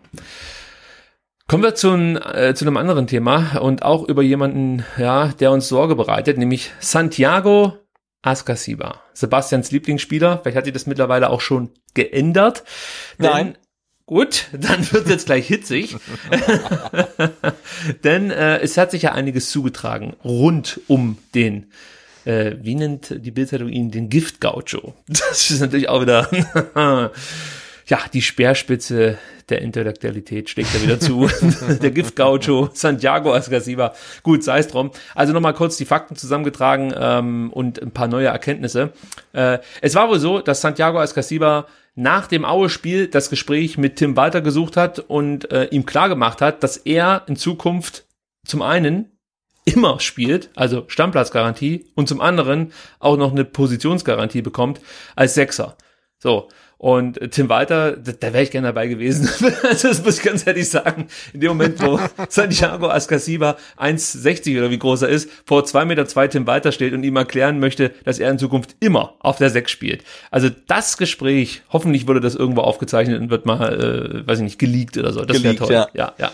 Cannstatt-Leaks, ja. Überraschenderweise hat sich Tim Walter auf diesen Kuhhandel nicht eingelassen und hat gesagt, weißt du was, du kannst dir mal einen Buckel runterrutschen. Und das hat Santiago Ascasiba doch sehr verletzt. So sehr, dass er sich gedacht hat, Mensch, dann, äh, dann gehe ich. So, leck mir Marsch. Dann könnt ihr mal gucken, wie er ähm, ja ohne mich hier in Stuttgart klarkommt. Und er hat wahrscheinlich dann seinen Berater beauftragt, einen passenden Verein zu finden. Der wurde dann auch gefunden. Und zwar war das ähm, Betis Sevilla. Ja, Ja. man konnte sich dann wohl mit dem Verein auch einigen, Spieler und auch der VfB. Aber dann hat sich Betis Sevilla gedacht, ah, ist vielleicht doch ein bisschen teuer. Lassen wir mal bleiben. Und ähm, ja, Pech für Santi, denn somit ist der Wechsel ja einfach erstmal dann hat sich zerschlagen, so könnte man sagen. So, dann äh, war es natürlich so, dass der VfB eigentlich überhaupt keinen Bock auf Spieler hat, die sich so verhalten, ja, unkollegial, dem, sich dem Leistungsprinzip nicht unterordnen. Dementsprechend musste Santiago Ascasiba erstmal sanktioniert werden. Das führte dazu, dass er im Spiel gegen Bochum zunächst einfach nicht berücksichtigt wurde, sprich nicht im Kader stand und ja, ich weiß nicht, ob er da schon suspendiert wurde, aber de facto wurde er jetzt suspendiert bis äh, kommenden Sonntag, also bis nach dem Spiel gegen, gegen Fürth und ähm, darf sich dann wieder ja, Hoffnungen machen, dass er einen Kaderplatz ergattern kann. Das ist aber immer noch nicht alles. Ja, also diese Stammplatzgarantie, die er nämlich gefordert hat von Tim Walter, das äh, hat er so in der Art und Weise schon mal versucht. Und zwar ging es damals darum, dass Santiago Ascasiba nach dem Ausfall von Andy Beck, ja, ich weiß nicht mehr genau wann das war, ich glaube im März oder so, ja, muss es gewesen sein, unter Tim, äh, nicht Tim Walter, unter, wie ist denn der nochmal? Weinziel, äh, wie ist denn der mit Vornamen? Markus. Markus Weinziel, genau. Habe ich komplett gelöscht aus meinem Gedächtnis. Ja, nicht, nicht zu Unrecht, ja. äh, da sollte er als Rechtsverteidiger aushelfen. Ähm, ist ja auch, gar, äh, auch egal, wann es zeitlich war. Auf jeden Fall hat sich Santiago Ascasiba geweigert, hat gesagt, nö, das macht er nicht. Und äh, dann wollte eigentlich Markus Weinziel auch ja, den Spieler sanktionieren, weil er gesagt hat, das kann ja wohl nicht wahr sein. Wenn ich dich auch als Rechtsverteidiger aufstellen möchte, dann spielst du da. Und er hat sich, wie gesagt, geweigert. Und die damalige sportliche Führung, ähm, also Michael Reschke, hat sich aber ja letzten Endes auf die Seite des Spielers gestellt und äh, man hat von einer Sanktionierung abgesehen. Das sind natürlich Dinge, die jetzt erst ans Tageslicht kamen und ähm, ja bislang uns so ein bisschen vorenthalten blieben, muss man so sagen. Jetzt, bevor wir jetzt hier noch weiter drüber reden, was sich dann noch alles so äh, zugetragen hat, erstmal bis hierhin, Sebastian. Wie wertest du diese neuen Erkenntnisse und ändert das deine Meinung über Santiago Ascasiba grundlegend? Mm, nee, also grundlegend nicht, weil ich immer noch so ein bisschen das Gefühl habe, ähm, das eine ist ja, wie er sich auf dem Platz gibt, wie er sich abseits des Platzes gibt, und das andere sind halt diese, diese Verhandlungsgeschichten. Und für mich drängt sich so ein bisschen der Eindruck auf, ähm, als ob er ähm, komplett falsch beraten wird. Also ich weiß nicht, wer sein Berater ist, ähm, aber es klingt für mich jetzt nicht unbedingt so, äh, als ob sein Berater das Beste für seinen Klienten macht, sondern eher so das, das Beste für sich, weil ja, wir haben ja so ein paar Anekdoten, die wir auch äh, wissen halt, ne, dass äh, Santiago Ascasiba nach, nach seiner ähm, roten Karte wegen dieser Spuckattacke irgendwie heulend in seinem Auto saß und ach, wenn man ihn halt immer so sieht, man traut ihm irgendwie diese, diese ja, diese Kaltblütigkeit oder dieses Intrigieren einfach nicht zu. Äh, das, was jetzt da gerade irgendwie abläuft, das passt nicht wirklich zu ihm. Und mh, da würde ich mal gerne wissen, ist er das oder ist das halt einer seiner Berater oder sind es viele Berater? Ähm, also ich halte nach wie vor große Stücke von ihm. Ich finde es allerdings auch sehr konsequent und sehr gut, wie der VfB jetzt in dieser Angelegenheit reagiert und ihm, also Santiago Ascasiba, aber auch jedem anderen Spieler klar macht, ähm, keiner, kein Spieler ist größer als der Verein. Ne? Es geht jetzt um, um Aufstieg und es geht halt ums Team. Ähm, und wer da halt nicht mitzieht, der ist halt raus, egal welchen Marktwert er hat. Das, das finde ich auch gut. Äh, und ich habe nach wie vor so die ganz kleine Hoffnung, dass Verein und Spieler da vielleicht doch irgendwie wieder zusammenkommen. Also wenn ich Santiago Ascasiba wäre und über mich würden solche Gerüchte in, in, in, in dann doch vertrauenswürdigen Blatt äh, erscheinen. Also es kam vom Kicker, diese, diese Meldung, dass er äh, unter Weinziel schon mal äh, sich geweigert hat, eine Position einzunehmen und eben jetzt die, die Probleme mit Walter wurden auch über den Kicker nach außen getragen. So. Das ist ja eigentlich schon eine vertrauenswürdige Quelle. Ja, also wenn, wenn, wenn so ein Blatt das über mich schreibt, dann würde ich als Spieler mich dazu irgendwie äußern, wenn es nicht der Fall wäre. Also wenn das jetzt wirklich irgendwie durch meinen Berater zustande gekommen wäre oder so, würde ich, das, das wäre das Erste. Als Zeichen würde ich meinen Berater sofort rausschmeißen, wenn das geht. Ich weiß, da gibt's ja auch Verträge und so, aber da kann man sich ja dann schon irgendwo positionieren.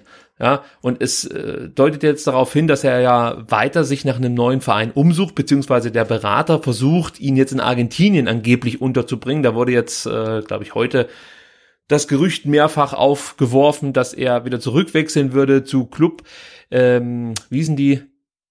Estudiantes de la Plata ja. oder sowas in der Art. Ja, ähm, also sein Ex-Club, da würde er wohl angeblich dann gerne wieder spielen und äh, es wäre womöglich, dass der VfB ihn dorthin verleiht und äh, vielleicht dann sogar eine Kaufoption verankert oder so. Also diese Gerüchte halten sich ja hartnäckig und dass er ja unbedingt nach Sevilla wollte, scheint ja auch zu stimmen. Also deswegen kommt er bei mir da nicht so einfach davon. Ja, also ich sag so wie es ist, für mich hat sich das Thema Askasiba erledigt. Es gibt einfach keinen Grund für einen Spieler zu einem Trainer zu gehen und zu sagen, ich spiele nur noch da oder da. Das geht einfach nicht.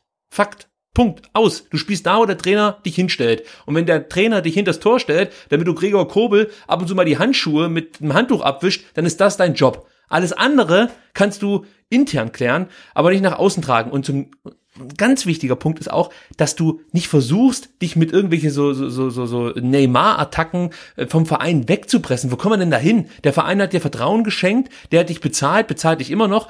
Also darum geht's ja auch. Also der Vertrag, äh, mag sein, dass es nur ein Stück Papier ist, aber du hast dich ja da auch äh, verpflichtet, ja, äh, dich hier vernünftig zu verhalten und dann eben auch äh, eine Leistung zu erbringen für das, was man dir hier bezahlt. Und die spreche ich ihm in dem Moment ab, wo er sagt, ich spiele äh, oder ich wechsle. Ja, damit ist das Thema halt für mich dann schon erledigt. Dann brauche ich diesen Spieler ja nicht mehr. Und ich gehe gleich noch weiter. Ich finde diese, dieses ganze Verhalten auch zum Beispiel von Nico Gonzalez, den habe ich vorhin absichtlich gar nicht so sehr angesprochen. Das kotzt mich an. Vor vier Monaten wusste er noch nicht mal, wo Abseits war und jetzt fängt er an hier mit einem Signature-Jubel. Was soll denn der Scheiß? Ey, nee, jetzt mal ganz ehrlich. Wo ist der denn das hin mit Demut? Wo ist denn das hin? Also gegen St. Pauli, da, da, da hat, war war der Ball schneller als äh, Gonzales sein Kopf und der rennt jetzt original rum und versucht hier einen Signature-Jubel irgendwie unterzubringen. Sowas geht mir auf den Sack. Sowas geht mir auf den Sack. Da muss ich sofort an Zorniger denken, wie der abgegangen ist, als Werner ja seine Kusshände durch die Gegend äh, äh, geschoben hat. Sowas geht für mich nicht und sowas geht auch nicht von einem Askasiba, egal welcher Spieler das ist. Du spielst da, wo der Trainer dich hinstellt. Wenn du da nicht spielen willst, dann gehst du nach Hause. So. Und äh, sonst nirgendwo hin. Nicht zu einem anderen Verein und du verhältst dich auch nicht so scheiße, dass dich deine sportliche Führung dafür sanktionieren muss, weil ganz ehrlich, diese, diese Sanktionen, die sie jetzt da verhängt haben, zum einen die 5000 Euro, die natürlich lachhaft sind für so ein... Ähm, Gut, das ist irgendwie ein, ein, Stunden, ein Stundenlohn halt, ja, ja, gar keine Frage, ja. Aber dieses, du trainierst nicht mit der Mannschaft, das ist ja, das ist ja fast schon eine Bloßstellung für den Spieler. Ja, also zwei Wochen darfst du nicht mit der Mannschaft trainieren. Das, das, das ist schon ein hartes, äh, das ist schon eine harte Sanktion. Also aus dem Kader gestrichen zu werden, finde ich fast akzeptabler oder als Spieler würde ich damit eher klarkommen, als dann bei den Trainingseinheiten nicht mit der Mannschaft trainieren zu dürfen. Das finde ich ist ein richtig krasser Fingerzeig. Deswegen glaube ich auch nicht, dass das hier einfach nur so eine Nummer ist, die irgendwie hochgebauscht wird vom Kicker oder so. Hier ist auf jeden Fall was vorgefallen, das man so nicht akzeptieren kann. Und ich glaube auch, dass, dass äh, sowohl Sven Missentat wie auch Thomas Hitzesberger und natürlich auch Tim Walter kein Problem damit haben, wenn Santiago Ascasiba äh, jetzt noch Argentinien äh, verliehen wird oder so. Weil für mich ist hier irgendwie das Vertrauensverhältnis komplett dahin. Ja, also ein Spieler, der sich so verhält, zweimal innerhalb von einem Jahr, da ist es vorbei. Egal, was das für ein Typ ist. Ich mag den ja auch auf dem Platz, aber er ist überhaupt nicht in der Position, dass er solche Ansprüche geltend machen kann. Denn, das muss ich auch noch sagen, wenn ich jetzt Santiago Escasiba bin und mir anschaue, was ein Karasor äh, investiert ins Spiel und was er leistet, was weiter von ihm verlangt und was er dann auch abruft als Sechser und was ein Orel Mangala zeigt, dann muss ich einfach ja einfach mich so gut einschätzen können, dass ich sage, okay, ich weiß, ich kann kämpfen, ich kann die Leute einfach kaputt machen auf dem Platz und das meine ich noch nicht mal, ich meine das eher sinnbildlich, ihr wisst schon, was ich meine. Ähm, ja, das kann ich alles, aber ich kann halt einfach kein Spiel lenken. Ich kann kein Spiel temperieren. Ich kann keine feinen Pässe spielen. Ich kann äh, nicht mit einem Antritt, äh, weiß ich nicht, meterweise Raum äh, machen und äh, ich kann auch keinen tödlichen Pass spielen. Ja, ich kann halt Fußball kämpfen. Das ist meine Stärke. Und das muss er einfach erkennen. Und äh, er muss sich dann halt weiterentwickeln und äh, aufschließen zu einem Spieler wie Orel Mangala, um dann ein wirklicher Konkurrent zu sein für Mangala und dann auch wieder Ansprüche geltend machen zu können auf der 6. Aber es funktioniert nur über Leistung und über Trainingseinsatz und nicht über irgendwelche Gespräche mit dem Trainer. Das finde ich. Nee, klar, ist, aber mir, mir fehlen halt, also das, das wissen ja nicht, was da intern gelaufen ist. Und ich, also ich, ich möchte halt auch trennen zwischen dem Spieler und dann vielleicht seinem Berater. Und ich meine, der Typ ist halt 22 und äh, ja, im, ich, ich halte ihm mal zugute, dass er dann eventuell ähm, schlecht beraten ist. Und na klar, aber wenn er halt einen, einen Trainer kommt und der sagt, hey, ähm, Santi, du spielst nicht, weil ich habe hier halt meinen mein Karasor, der kommt aus Kiel und der ist total geil und irgendwie mein mein Typ und du sitzt auf der Bank und dann siehst halt, wie der Karasor kickt, äh, ja, dass da halt Unmut entsteht kann ich verstehen. Dass der nach außen getragen wird, kann ich nicht verstehen. Also gar keine Frage. Ich finde es gut, dass der Verein dann halt sowas sanktioniert, aber ich kann halt dann diese den grundsätzlichen Unmut halt schon ein Stück weit verstehen. Und ich gebe da halt zu denken, dass ich halt auch kein ähm, großes Talent beim VfB verlieren möchte, weil ein Trainer, der beim VfB eine Halbwertszeit von zehn Monaten hat, ähm, eine ne ganz spezielle Meinung hat. Ne? Und jetzt kann man sagen, äh, den Askasiba in der zweiten Liga, wozu brauchen wir den? Ne? Wir machen das Spiel, wir haben im, im, im, gefühlt oder hoffentlich 90 Prozent Ballbesitz, der hilft er uns nicht weiter, aber dann guckt man halt mal zurück, wie er halt letzte Saison gespielt hat gegen Leverkusen und gegen Dortmund und wie er halt dann Räume zuläuft und Bälle abfängt und dann kann man sagen, also wenn wir dann hoffentlich aufsteigen, dann, dann brauchen wir ihn. Und der ist halt 22, hat einen hohen Marktwert und so einen Spieler sollte man auch nicht vergraulen. Und ähm, vielleicht war das diplomatische Geschick auf Seiten des Vereins dann auch nicht ganz so groß. Ähm, ich, ich denke, da tragen vielleicht beide Seiten so eine Schuld, der Spieler auf jeden Fall mehr, der Verein weniger. Ähm, und ich, ich hoffe, hoffe, hoffe, dass es irgendwie zu einer gütlichen Einigung kommt, weil ich glaube, dass er ähm, trotzdem ein Spieler ist, der uns in Zukunft äh, relativ viel Freude bescheren könnte weil wie gesagt, er ist 22 ähm, und hat ähm, ganz große Defensivqualitäten in der zweiten Liga, vielleicht nicht so gefragt sind, aber definitiv nach dem Aufstieg wieder vonnöten sind. Ähm, ja, und ich sehe es halt ein bisschen äh, differenzierter, ähm, aber wie du sagst, wenn, wenn ein Spieler nicht mitzieht und sein eigenes Schicksal über das des Vereins steht, dann ist es absolut richtig, da klare Kante zu zeigen und sagen, hey, entweder du ziehst mit oder du wechselst halt. Gar keine Aber Frage. da sind wir wieder bei dem Punkt mit Demut, ja. Natürlich gebe ich dir absolut recht. Äh, man sollte jetzt, äh, sag mal so, dass die Zeit von Santiago als hier beim VfB nicht davon abhängig machen, ob Tim weiter ihn gebrauchen kann oder nicht. Das sehe ich genauso wie du. Aber was ich ähm, anders sehe, ist, dass wenn ein Spieler sich zweimal innerhalb eines Jahres so verhält, dass er praktisch dem Trainer äh, seine die Leistung versagt oder äh, dass er dass er nicht das macht, was der Trainer von ihm verlangt. Ja, also zum Weinziel sagt er, ich spiele nicht als Rechtsverteidiger und zum Weiter sagt er im Endeffekt, ich spiele auch nicht als Achter oder als als linker Mittelfeldspieler. Da kannst du dir jemand genau, wobei, da muss ich kurz einschieben, diese, diese Zeit unter äh, Reschke, Weinziel, die, die möchte ich echt ausklammern, weil das war halt so ein so ein Trainwreck. Also das das kannst du halt irgendwie nicht für voll nehmen, was da passiert ist einfach. Ja, aber also natürlich das, wenn ein Fingerzeig, ist, wenn das ein Spieler Fakt irgendwie aufmuckt, aber trotzdem, also das. Äh, ja, aber wenn das, guck mal, aber wenn das, wenn das ein Fakt, wenn das ein Fakt ist, ja, immer vorausgesetzt, das stimmt, was der Kicker berichtet, ist es mir scheißegal, unter welchem Trainer das passiert. Wenn, wenn ein Spieler darf niemals, nie, schon gar nicht in der Bundesliga und schon gar nicht in der prekären Situation, in der sich der VfB befunden hat, sagen, ich spiele diese Position nicht, weil ich natürlich nicht, gar keine Frage, ja. Und und und das ist mir natürlich, ich gebe dir ja recht, dass das Problem damals war halt nur, dass Reschke sich nicht hinter den Trainer in dem Moment gestellt hat. Wenn wenn äh, Weinziel damals gefordert hat, wir müssen den Spieler sanktionieren, weil das so nicht geht, ja, wenn das wirklich so war und Reschke sagt dann, nee, das machen wir nicht, dann finde ich das von Reschke einfach schwach, weil er muss seinen, seinem Trainer in dem Moment den Rücken stärken. Denn äh, ja, das merken ja die Spieler, wenn der Trainer dann eben nicht die volle Rückendeckung hat. So, und das nächste ist halt auch, wie er sich dann verhalten hat, also Santiago Ascasiba als äh, offensichtlicher eben der VfB oder Tim Walter ihm klargemacht hat, der du wirst halt bei uns nicht einen Stammplatz haben, sondern du musst dich dem Konkurrenzkampf stellen. Da war seine Reaktion, ich verlasse den Verein. Oder beziehungsweise hat sein Berater ihn äh, wahrscheinlich empfohlen, dann guck dich mal nach einem anderen Club um.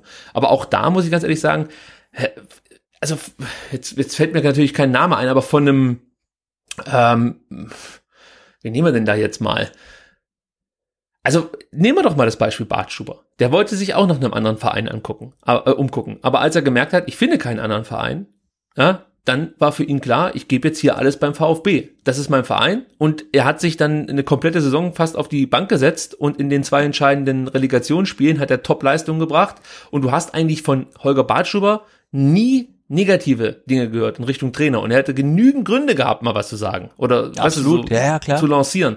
Und ähm, das gehört halt mit dazu, dass natürlich dein Berater ist zwar dein Berater, aber ich finde es auch immer ein bisschen blöd, wenn du die geilen Sachen dann äh, so verkaufst, als wäre das auf deinen Mist gewachsen. Also sprich, Ja, ja. Santiago Ascasiba hat jetzt alles richtig entschieden, weil äh, er da und dahin wechselt. Und wenn mal was schlecht läuft, dann sagt man auf einmal, ja, er ist ja schlecht beraten. Ja, ist mir Ja, scheißegal. natürlich. Im Endeffekt ist ja äh, ein Berater irgendein Dienstleister, den du als Spieler bezahlst. Und wenn der dich halt fortwährend schlecht berät, dann, dann musst du halt rauswerfen, dir einen neuen suchen. Ne? Genau. Und ich habe jetzt mal gerade bei Transfermarkt geguckt, das ist ganz erstaunlich, wenn ich mir den Kader vom VfB Stuttgart angucke, dann äh, ist bei fast allen Spielern ein Berater verzeichnet, sogar bei Borna Sosa ähm, heißt es dann Familienangehörige, aber bei ähm, Santi Ascasiba steht da einfach nix in der in der in der Zeile drin. Also ich habe keine Ahnung, wer ihn berät, aber äh, das ist halt irgendwie für, für mich so ein bisschen wie wie wie damals irgendwie äh, äh, Bukovac bei Timo Hildebrand oder so. Also Mhm. du denkst irgendwie toller Spieler, finde ich total geil, aber äh, was da gerade abläuft, ist halt irgendwie komplette Scheiße.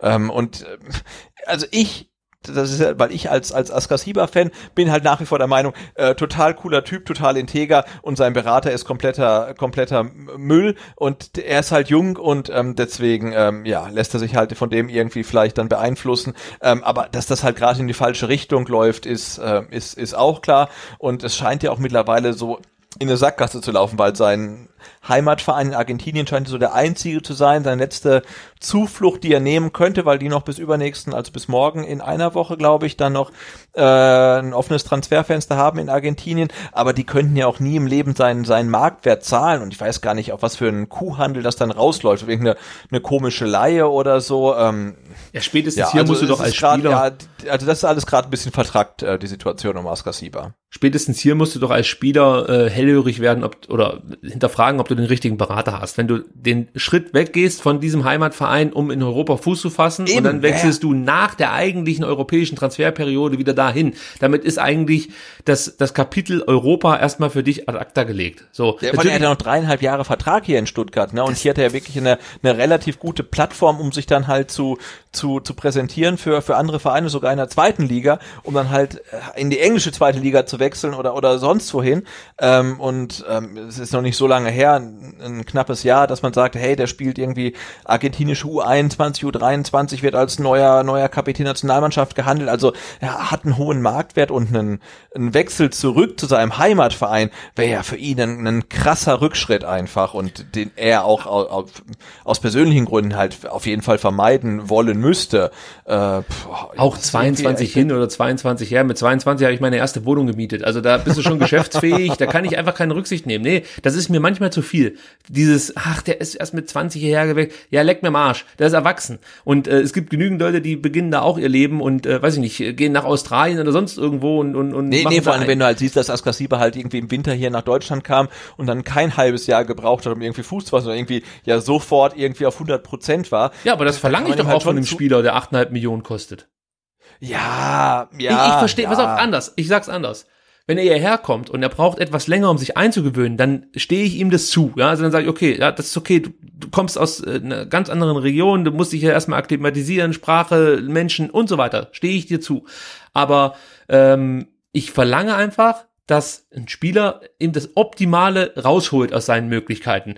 Und momentan habe ich einfach überhaupt nicht mehr das Gefühl, dass es, dass es um, um, um die Leistung von ihm geht, ja, also dass er versucht, Leistung zu bringen und sich damit irgendwie ähm, ja zu verbessern, sei es jetzt spielerisch beim VfB oder von mir aus auch dann zu einem anderen Verein zu kommen. Momentan geht es einfach nur darum, dass er wie ein kleines Kind beleidigt ist, dass er nicht auf seine angest äh, oder seine erdachten Traumposition spielen kann und einfach keinen Bock darauf hat, was ihm der Trainer jetzt sagt.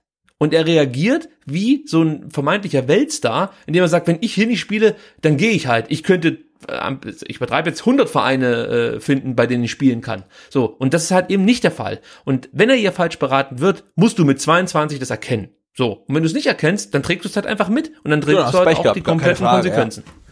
So, und da, da kann ich, da kann ich leider Gottes wenig Verständnis aufbringen äh, für, für Santiago Ascasibas Alter, sondern das muss er selber merken. Wenn, wenn er hier falsch beraten ist, ja, dann muss er das selber merken und muss den Mund aufmachen. Und auf der anderen Seite, wenn er der Meinung ist, er muss das so durchziehen, dann ist er für mich hier auch an der falschen Adresse. Und äh, ich, ich bin da absolut bei Hitzesberger äh, und auch bei Mislintat, die gesagt haben, Spieler, die diesen Weg hier beim VfB nicht mitgehen möchten, die sind hier nicht mehr erwünscht. Und da ist mir das egal, wie die heißen. Wir haben da keine Rücksicht bei Christian Gentner genommen und der hat definitiv mehr Verdienste als Santiago Ascasiba. Mag sein, dass Santiago Ascasiba äh, eine tolle Zukunft vor sich hat, aber das Risiko würde ich aktuell nicht eingehen. Denn diese, diese äh, Unruhe in der Mannschaft war ein großer Fakt beim Abstieg 2018, 2019. Das nee, war nicht wir haben, wir haben ja gerade gerade wirklich zwei sehr äh, schöne Situationen. Die eine ist, ähm, dass halt wirklich Trainer, Sportdirektor und Sportvorstand sich einig sind und sagen, hey, kein Spieler ist wichtiger als der VfB, sei es ein äh, Santiago Sasiba oder ein Gentner oder ein Beck oder ein Ogo oder, oder ein Zieler oder irgendwer, sondern der Verein steht im Vordergrund und wer halt nicht mitzieht, ist raus. Das ist die eine äh, gute Sache, was wir auch lange nicht hatten. Und die andere ist halt, dass wir halt einen ähm, Spieler vom Kaliber eines äh, Santi Ascasiba äh, gerade im defensiven Mittelfeld verschmerzen können, wenn er fehlt, weil wir halt mit, mit Mangala und dahinter halt Karasor zwei haben, die das halt auch relativ gut können, äh, vor allen Dingen in der zweiten Liga. Also insofern ist das halt auch sehr, sehr ärgerlich, aber jetzt auch nichts, wo man sagt, hey, die Personalie könnte über, über den Aufstieg entscheiden, sondern nö, also wenn er weg ist, dann wird uns tatsächlich nicht so wahnsinnig schmerzen. Mich persönlich wird es total schmerzen, weil er halt immer irgendwas ins Spiel reingebracht hat, was sonst niemand ins Spiel reingebracht hat. Ähm, aber gut, ähm, wie gesagt, kein, kein Spieler ist größer ähm, als, der, als der Club. Also am Wochenende gab es wohl eine Aussprache zwischen Askasiba, Misslentat, Hitzesberger und Walter. Da gab es dann eben die Strafe, die wir jetzt schon thematisiert haben, ähm, individuell trainieren bis zum 22.09., sprich bis Sonntag. 5000 Euro muss er an eine kreative Einrichtung abdrücken. Hoffentlich ist die kreative Einrichtung nicht Tim Walter. Der muss ja auch 5000 Euro zahlen. Stimmt. Dann gleich durchreichen die Kohle. Ah. Misslentat sagt auch noch, er trägt das alles mit, äh, er trägt das alles mit, war einsichtig, es war ein super Gespräch. Und er sagt auch noch, ich möchte, ich möchte sogar solche Situationen haben, also äh, darauf angesprochen, ähm, ja, ob das ein Problem sei, äh, ja, für die Mannschaft, dass, dass ein Spieler so quer im Stall steht, um hier nochmal unseren Präsidenten zu zitieren von vergangenen Tagen. Und da meinte er, äh, wie gesagt, ich möchte sogar solche Situationen haben, das zeigt, dass Leben in der Truppe ist und das muss sein. Wir brauchen nicht nur 20 Schwiegersöhne, wir brauchen auch Aggressivität um Spiele zu gewinnen. Außerdem sagt er, man muss mit solchen Charakteren umgehen können. Ich kann damit gut leben. Dann muss man sich auch tief in die Augen schauen, sprechen und dann ist auch gut. Genau das ist passiert. So. Und ich sag, stimme ich sofort überein ähm, mit Sven Missentat, mit dem, was er da sagt. Nur wir haben Miss, äh, Sven Missentat bislang auch als sehr, sehr guten Diplomaten kennengelernt und ja, er weiß, was er wann sagen muss. Ja, ja klar. Und ich sag's nochmal, für mich ist nicht die 5000 Euro Strafe und die Aussage von Misslentat hier ähm, das Ausschlaggebende, sondern wirklich diese, äh, diese, diese, dieses Weghalten von der Mannschaft. Das ist die größte Strafe, die du dir vorstellen kannst. Individuell trainieren, nicht mit der Mannschaft, bis, also zwei Wochen eigentlich, das ist, das ist, das ist für mich eine richtig extrem harte Strafe. Also 50.000 Euro Geldstrafe wäre, wäre für mich ja, persönlich ja, jetzt nicht so hoch ja. zu werten wie das. So, weiter hat auch noch was gesagt. Ich bin sicher, dass er noch seinen Teil dazu beitragen wird, dass wir unsere Ziele erreichen. Und ähm, er meinte auch noch, wenn man sieht, wie der Junge in der WhatsApp-Gruppe der Mannschaft mitfiebert, dann weiß man, das ist ein super Junge. Also auch hier natürlich Tim Walter weiß, was er sagen muss. Und vielleicht ist es auch so und es liegt wirklich nur am Berater, mhm. dass ähm, ich jetzt doch ganz ehrlich äh, gebrochen habe mit diesem Spieler. Weil wie gesagt, hier geht es mir darum, dass ein Spieler seine eigenen Interessen äh, die äh, überordnet gegenüber den Interessen des Vereins und genau das hat dazu geführt, dass man 18, 19 unter anderem, das hat dazu geführt, dass man 18, 19 abgestiegen ist äh, und ja, das möchte ich leider oder möchte ich einfach nicht normal leben. Punkt. So.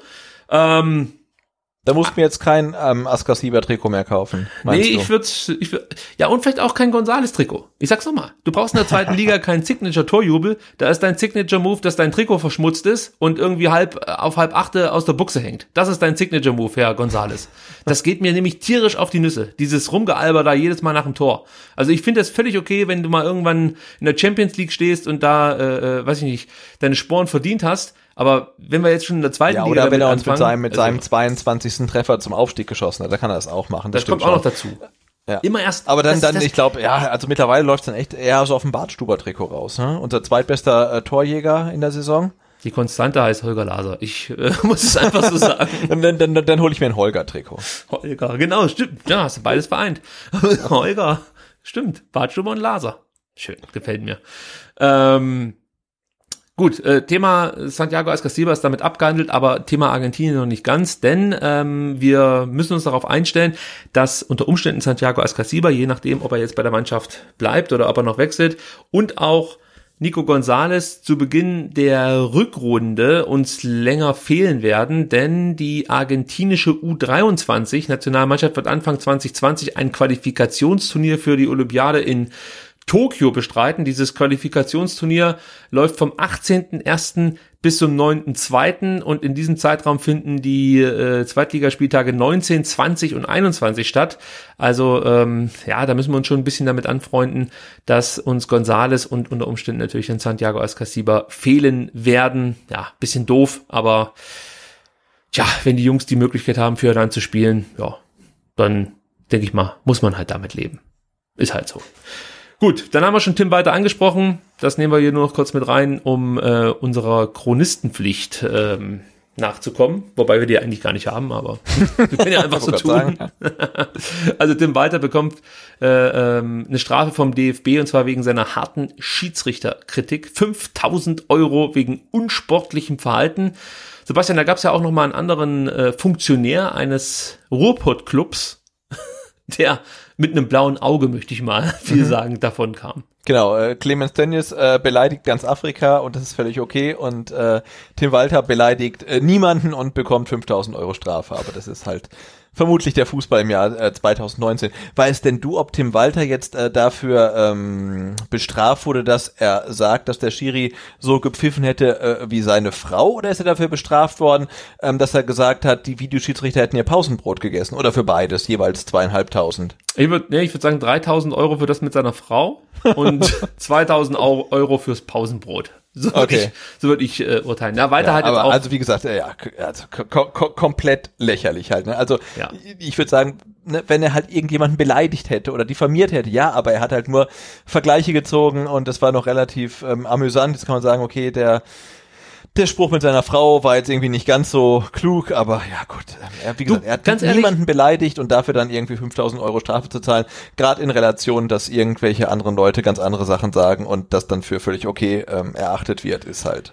Wenn ich ja, der DFB so gewesen wäre, hätte ich in meinem Urteil das einfach mit aufgegriffen. Da sieht das nämlich schon ganz anders aus. Ich hätte gesagt, ja, wegen der Schiedsrichterkritik und sportliches Verhalten, dazu unterstützen wir dieses sexistische Gehabe oder diese Aussagen nicht. Mhm. Äh, kannst du ja dann auch noch mal so irgendwie versuchen auszuschlachten. Dann hat auch schon wieder so jemand wie ich oder wie du weniger Angriffsfläche, weil dann kann man ja sagen, ja, okay, also das mit seiner Frau hätte nun nicht unbedingt sein müssen. Weißt du, wie ich meine? Aber nee, ja, natürlich. man, ja. man äh, verhält sich auch hier wieder typisch wie der DFB. Ja, unsportliches Verhalten. Weiter sagt ja selber auch, das, was du sagst, ich finde das total überzogen und verstehe nicht, warum. Ich habe niemanden beleidigt. Und das hat er auch nicht. Er hat, er hat seine hat Kritik nicht, in, in, in humoresker Art und Weise, ähm, ja, ich sag mal, auf einer Pressekonferenz hinterlegt. Ja. Und ich finde, das ist auch nochmal was anderes, wie wenn er es auf dem Platz getan hätte. Das kommt auch nochmal dazu. Er hat niemanden auf dem Platz derart äh, tituliert oder, oder beleidigt hat er ja niemanden, aber du weißt, wie ich meine. Er, er hat halt nicht auf dem Platz dem Schiedsrichter gesagt, sondern er hat es bei einer Pressekonferenz in Mikrofone gesprochen. Genau, und, und das halt auch ja. äh, im, im unmittelbaren Anschluss ans Spiel. Ich glaube, 24 ja. Stunden später hat er es vielleicht nicht mehr gesagt, aber ja, ich meine, das muss man auch nicht lange drüber diskutieren. 5000 Euro sind auch für Tim Walter vermutlich verschmerzbar. Ja, aber es ist halt irgendwie halt gerade, wenn man so die Relation betrachtet, dann auch wieder irgendwie ganz, ganz seltsam und trägt nicht dazu bei, ähm, dass sich der DFB äh, bei den Fans beliebt macht. Kommen wir abschließend noch zur U21 und zur U19. Eine Info noch kurz. Jordan Meyer und Nick Betzner durften letzte Woche Dienstag wieder mit den Profis trainieren. ist ja auch immer schön, dass man das so ein bisschen im Blick hat. Äh, Nick Betzner ähm, hat ja auch zuletzt eigentlich echt gute Leistungen gebracht. Den müssen wir so ein bisschen mal im Auge behalten, obwohl ich eigentlich von den U19-Spielern damals dachte, also von denen, die um die Meisterschaft mitgespielt haben und den DFB-Pokal gewonnen haben, dass er jetzt vielleicht nicht die allerbesten Karten hätte, um den Sprung zu den Profis zu schaffen, aber mh, durfte jetzt schon zum zweiten Mal mittrainieren, was natürlich jetzt erstmal noch nichts heißt, aber er rückt damit in den Fokus und es ist natürlich auch für den Spieler eine Motiv Motivation, wenn er da mit den Profis trainieren darf, ähm, dass er vielleicht dann doch sich Hoffnung machen darf, irgendwann mal im Neckarstadion auflaufen zu dürfen. So, U21 hat äh, gespielt und zwar am Samstag gegen den Göppinger SV Spitzenspiel. Da ging es so ein bisschen um die Tabellenführung. Leider Gottes ging das Spiel verloren, 0 zu 2. Äh, was viel schlimmer ist, der VfB hat noch einen wichtigen Spieler verloren, nämlich Luca Mack der sich den Außenknöchel gebrochen hat, kurz vor der Halbzeit in Göppingen. Und der wird jetzt lange, lange ausfallen. Also das kann man noch überhaupt nicht absehen, wann der wieder spielen kann. Im schlimmsten Fall wird er in der Saison kein einziges Spiel mehr machen. Das wäre natürlich sehr, sehr schade. Ähm, wir drücken die Daumen, dass er da dann doch schneller wiederkommt, als man jetzt aktuell befürchten muss. Äh, zum Spiel in Göppingen, ich habe noch gar nichts gesehen. Ich kenne, wie gesagt, nur das Ergebnis. 0 zu 2 ist ein bisschen ärgerlich. Ich glaube, Paco Fass war insgesamt relativ enttäuscht und meinte auch, äh, dass man gegen eine abgezockte Herrenmannschaft gespielt hat und man einfach merkte, dass äh, ja die U21 des VfB nur eine erweiterte Jugendmannschaft ist. Sprich, die Härte, äh, die Göppingen da an den Tag gelegt hat, ähm, hat vielleicht letzten Endes dazu geführt, dass sich der VfB da so ein bisschen hat abkochen lassen. Und ja, ein bisschen ärgerlich, ja, weil äh, ich, ich bin schon der Meinung, der VfB muss unbedingt aufsteigen ja, und, ja. und, und äh, wieder in die Regionalliga kommen. Und da musst du eigentlich solche Spiele gewinnen. Ja. Aber ja, ich kann es jetzt auch nicht mehr ändern. Sorry. Genau, und wenn ihr, wenn ihr den, den, den Genesungs- und Heilungsverlauf vom äh, Luca Mack verfolgen wollt, ähm, dann äh, müsst ihr auf Instagram seiner Freundin äh, folgen, die, die heißt Mo Scarlett und äh, die postet, glaube ich, aktuell in ihrer Story so ähm, alle drei Stunden ungefähr ein Bild von ihm ähm, im, im Krankenhaus, äh, mit Gips, ohne Gips, äh, bei der Reha und so weiter. Also ich glaube, da können wir in den nächsten Monaten dann wunderbar verfolgen, äh, wie nah er schon wieder am, am Platz ist. Also das ist so als ähm, Insider-Tipp. Ja, und bei der Gelegenheit könnt ihr ihr auch gute Besserung wünschen. So, dann Michael ja, natürlich, Gentner. also natürlich, also das ist ja selbstverständlich. Das war jetzt nicht ja. irgendwie despektierlich gemeint, nee, aber ich fand es mal ganz interessant, weil äh, sie halt relativ rege postet und dann man, man schon mal sieht, wie ein, ich meine, er hat ja, glaube ich, einen Profivertrag, ja hat er, ähm, wie man sieht, wie es halt einem so einem Spieler ergeht, wenn er eine schwere Verletzung hat, die ihn dann halt wirklich Monate außer Gefecht setzt. Ähm, und man kann da dann wirklich jetzt dank der neuen sozialen Medien mal wirklich hautnah erleben, äh, ja, wie es so einem Spieler dann dann ergeht, kurz nach dem Erleiden einer solchen Verletzung. Und ich, wenn das so weitergeht, dann kann man auch die Reha äh, beobachten. Das ist halt auch nicht ganz uninteressant. So, Sebastian, weil du so ein herzensguter Mensch bist. Hast ich du bin ein herzensguter Mensch. Ja, wie ich die Mo ja, Scarlett hier äh, äh, ne, absolut äh, äh, scharf angegangen bin, indem ich sagte, man kann ihr auch gute Besserung wünschen. ah, das hab ich, da habe ich die akustisch falsch verstanden. Ich, ich, weiß, ich weiß gar nicht warum. Also. Ich auch nicht. Guck doch einfach ab und zu mal ein paar Instagram-Stories von ihr an. Ich finde es super. Nee, total. Also ja. ne, Instagram ist, also das ist, gibt uns, uns gemeinen ähm, pöbelnden Fans hier wirklich die Gelegenheit, ähm, Eindrücke zu erlangen, die sonst halt nur irgendwelche ähm, hochklassigen Journalisten und so bekommen. Also ich finde das total gut. Was ich noch gut finden würde, wenn endlich mal ein paar Frauen, also Spielerfrauen, Podcast machen würden. Das würde mir gefallen. Ja, das wäre super, ne? Ja. Total. Also das fehlt mir. Wahnsinn, ja. Also vielleicht, vielleicht auch welche von, von Hannover und, und, und Hoffenheim oder so. Wäre wär ganz großartig. Und ich bleibe bei meiner Aussage. Es gibt so viele Spielerfrauen, denen würde ich so gerne zuhören, weil sie mit Sicherheit ganz, ganz tolle, interessante Sachen zu sagen haben und wichtige Sachen. Leider Gottes machen die keinen Podcast. Nee, ist aber die, die keinen Podcast machen und trotzdem was Tolles zu sagen hätten, könnten ja bei uns mal ähm, auf der Mailbox anrufen. Super, 0711 für Stuttgart, 25 28 16 04. Gut, äh, Michael Gentner sagte zum Spiel, das möchte ich auch nicht vorenthalten, das war ein enttäuschender Auftritt von uns. Wir haben nach dem Rückstand den Faden verloren und uns den Schneid abkaufen lassen. Also auch Michael Gentner ist enttäuscht von dem Spiel in Göppingen und äh, ja, die U21 hat die Möglichkeit, das Ganze wieder gut zu machen. Am kommenden Sonntag zu Hause gegen den SV Links. Um 14 Uhr geht's los. Also, wenn ihr die Möglichkeit habt, schaut vorbei. Denn der VfB spielt ja schon am Samstag. Dann kann man die U21 unterstützen. Und ich gehe davon aus, dass der ein oder andere Profi auch wieder mitspielen wird und sich hoffentlich dann nicht verletzen wird. Die U19 hat 3 zu 0 gegen den SSV Ulm gewonnen. Zwei Tore von Egloff unterstreichen dessen hervorragende Form erneut. 53. und 90. Minute. Und äh, der Hummel hat noch das 2 zu 0 erzielt, ebenfalls in der 90. Minute. Da muss es richtig hoch hergegangen sein. Ähm, ich gehe mal davon aus, dass beide Tore irgendwie in der Nachspielzeit gefallen sind. Wann genau, konnte ich nicht herausfinden. So, der VfB jetzt nach Fünf Spielen ähm, mit elf Punkten auf dem Konto ganz solide gestartet, kann man sagen. Zweiter hinter Mainz, auch das ist ordentlich. Äh, vielleicht noch kurz zu Ulm, damit man das 3 zu 0 etwas besser einordnen kann. Die sind letzter, waren auch Aufsteiger und haben bislang nur einen Punkt geholt. Also das sollte man jetzt definitiv nicht zu hoch hängen, diesen Erfolg. Man muss ja auch überlegen, äh, man hat sich relativ schwer getan gegen Ulm. Ja, also erst in den letzten Sekunden, möchte ich fast schon sagen, das Ding zugemacht. Äh, das nächste Spiel für die zweite Mannschaft findet am 21.09. statt, am Samstag.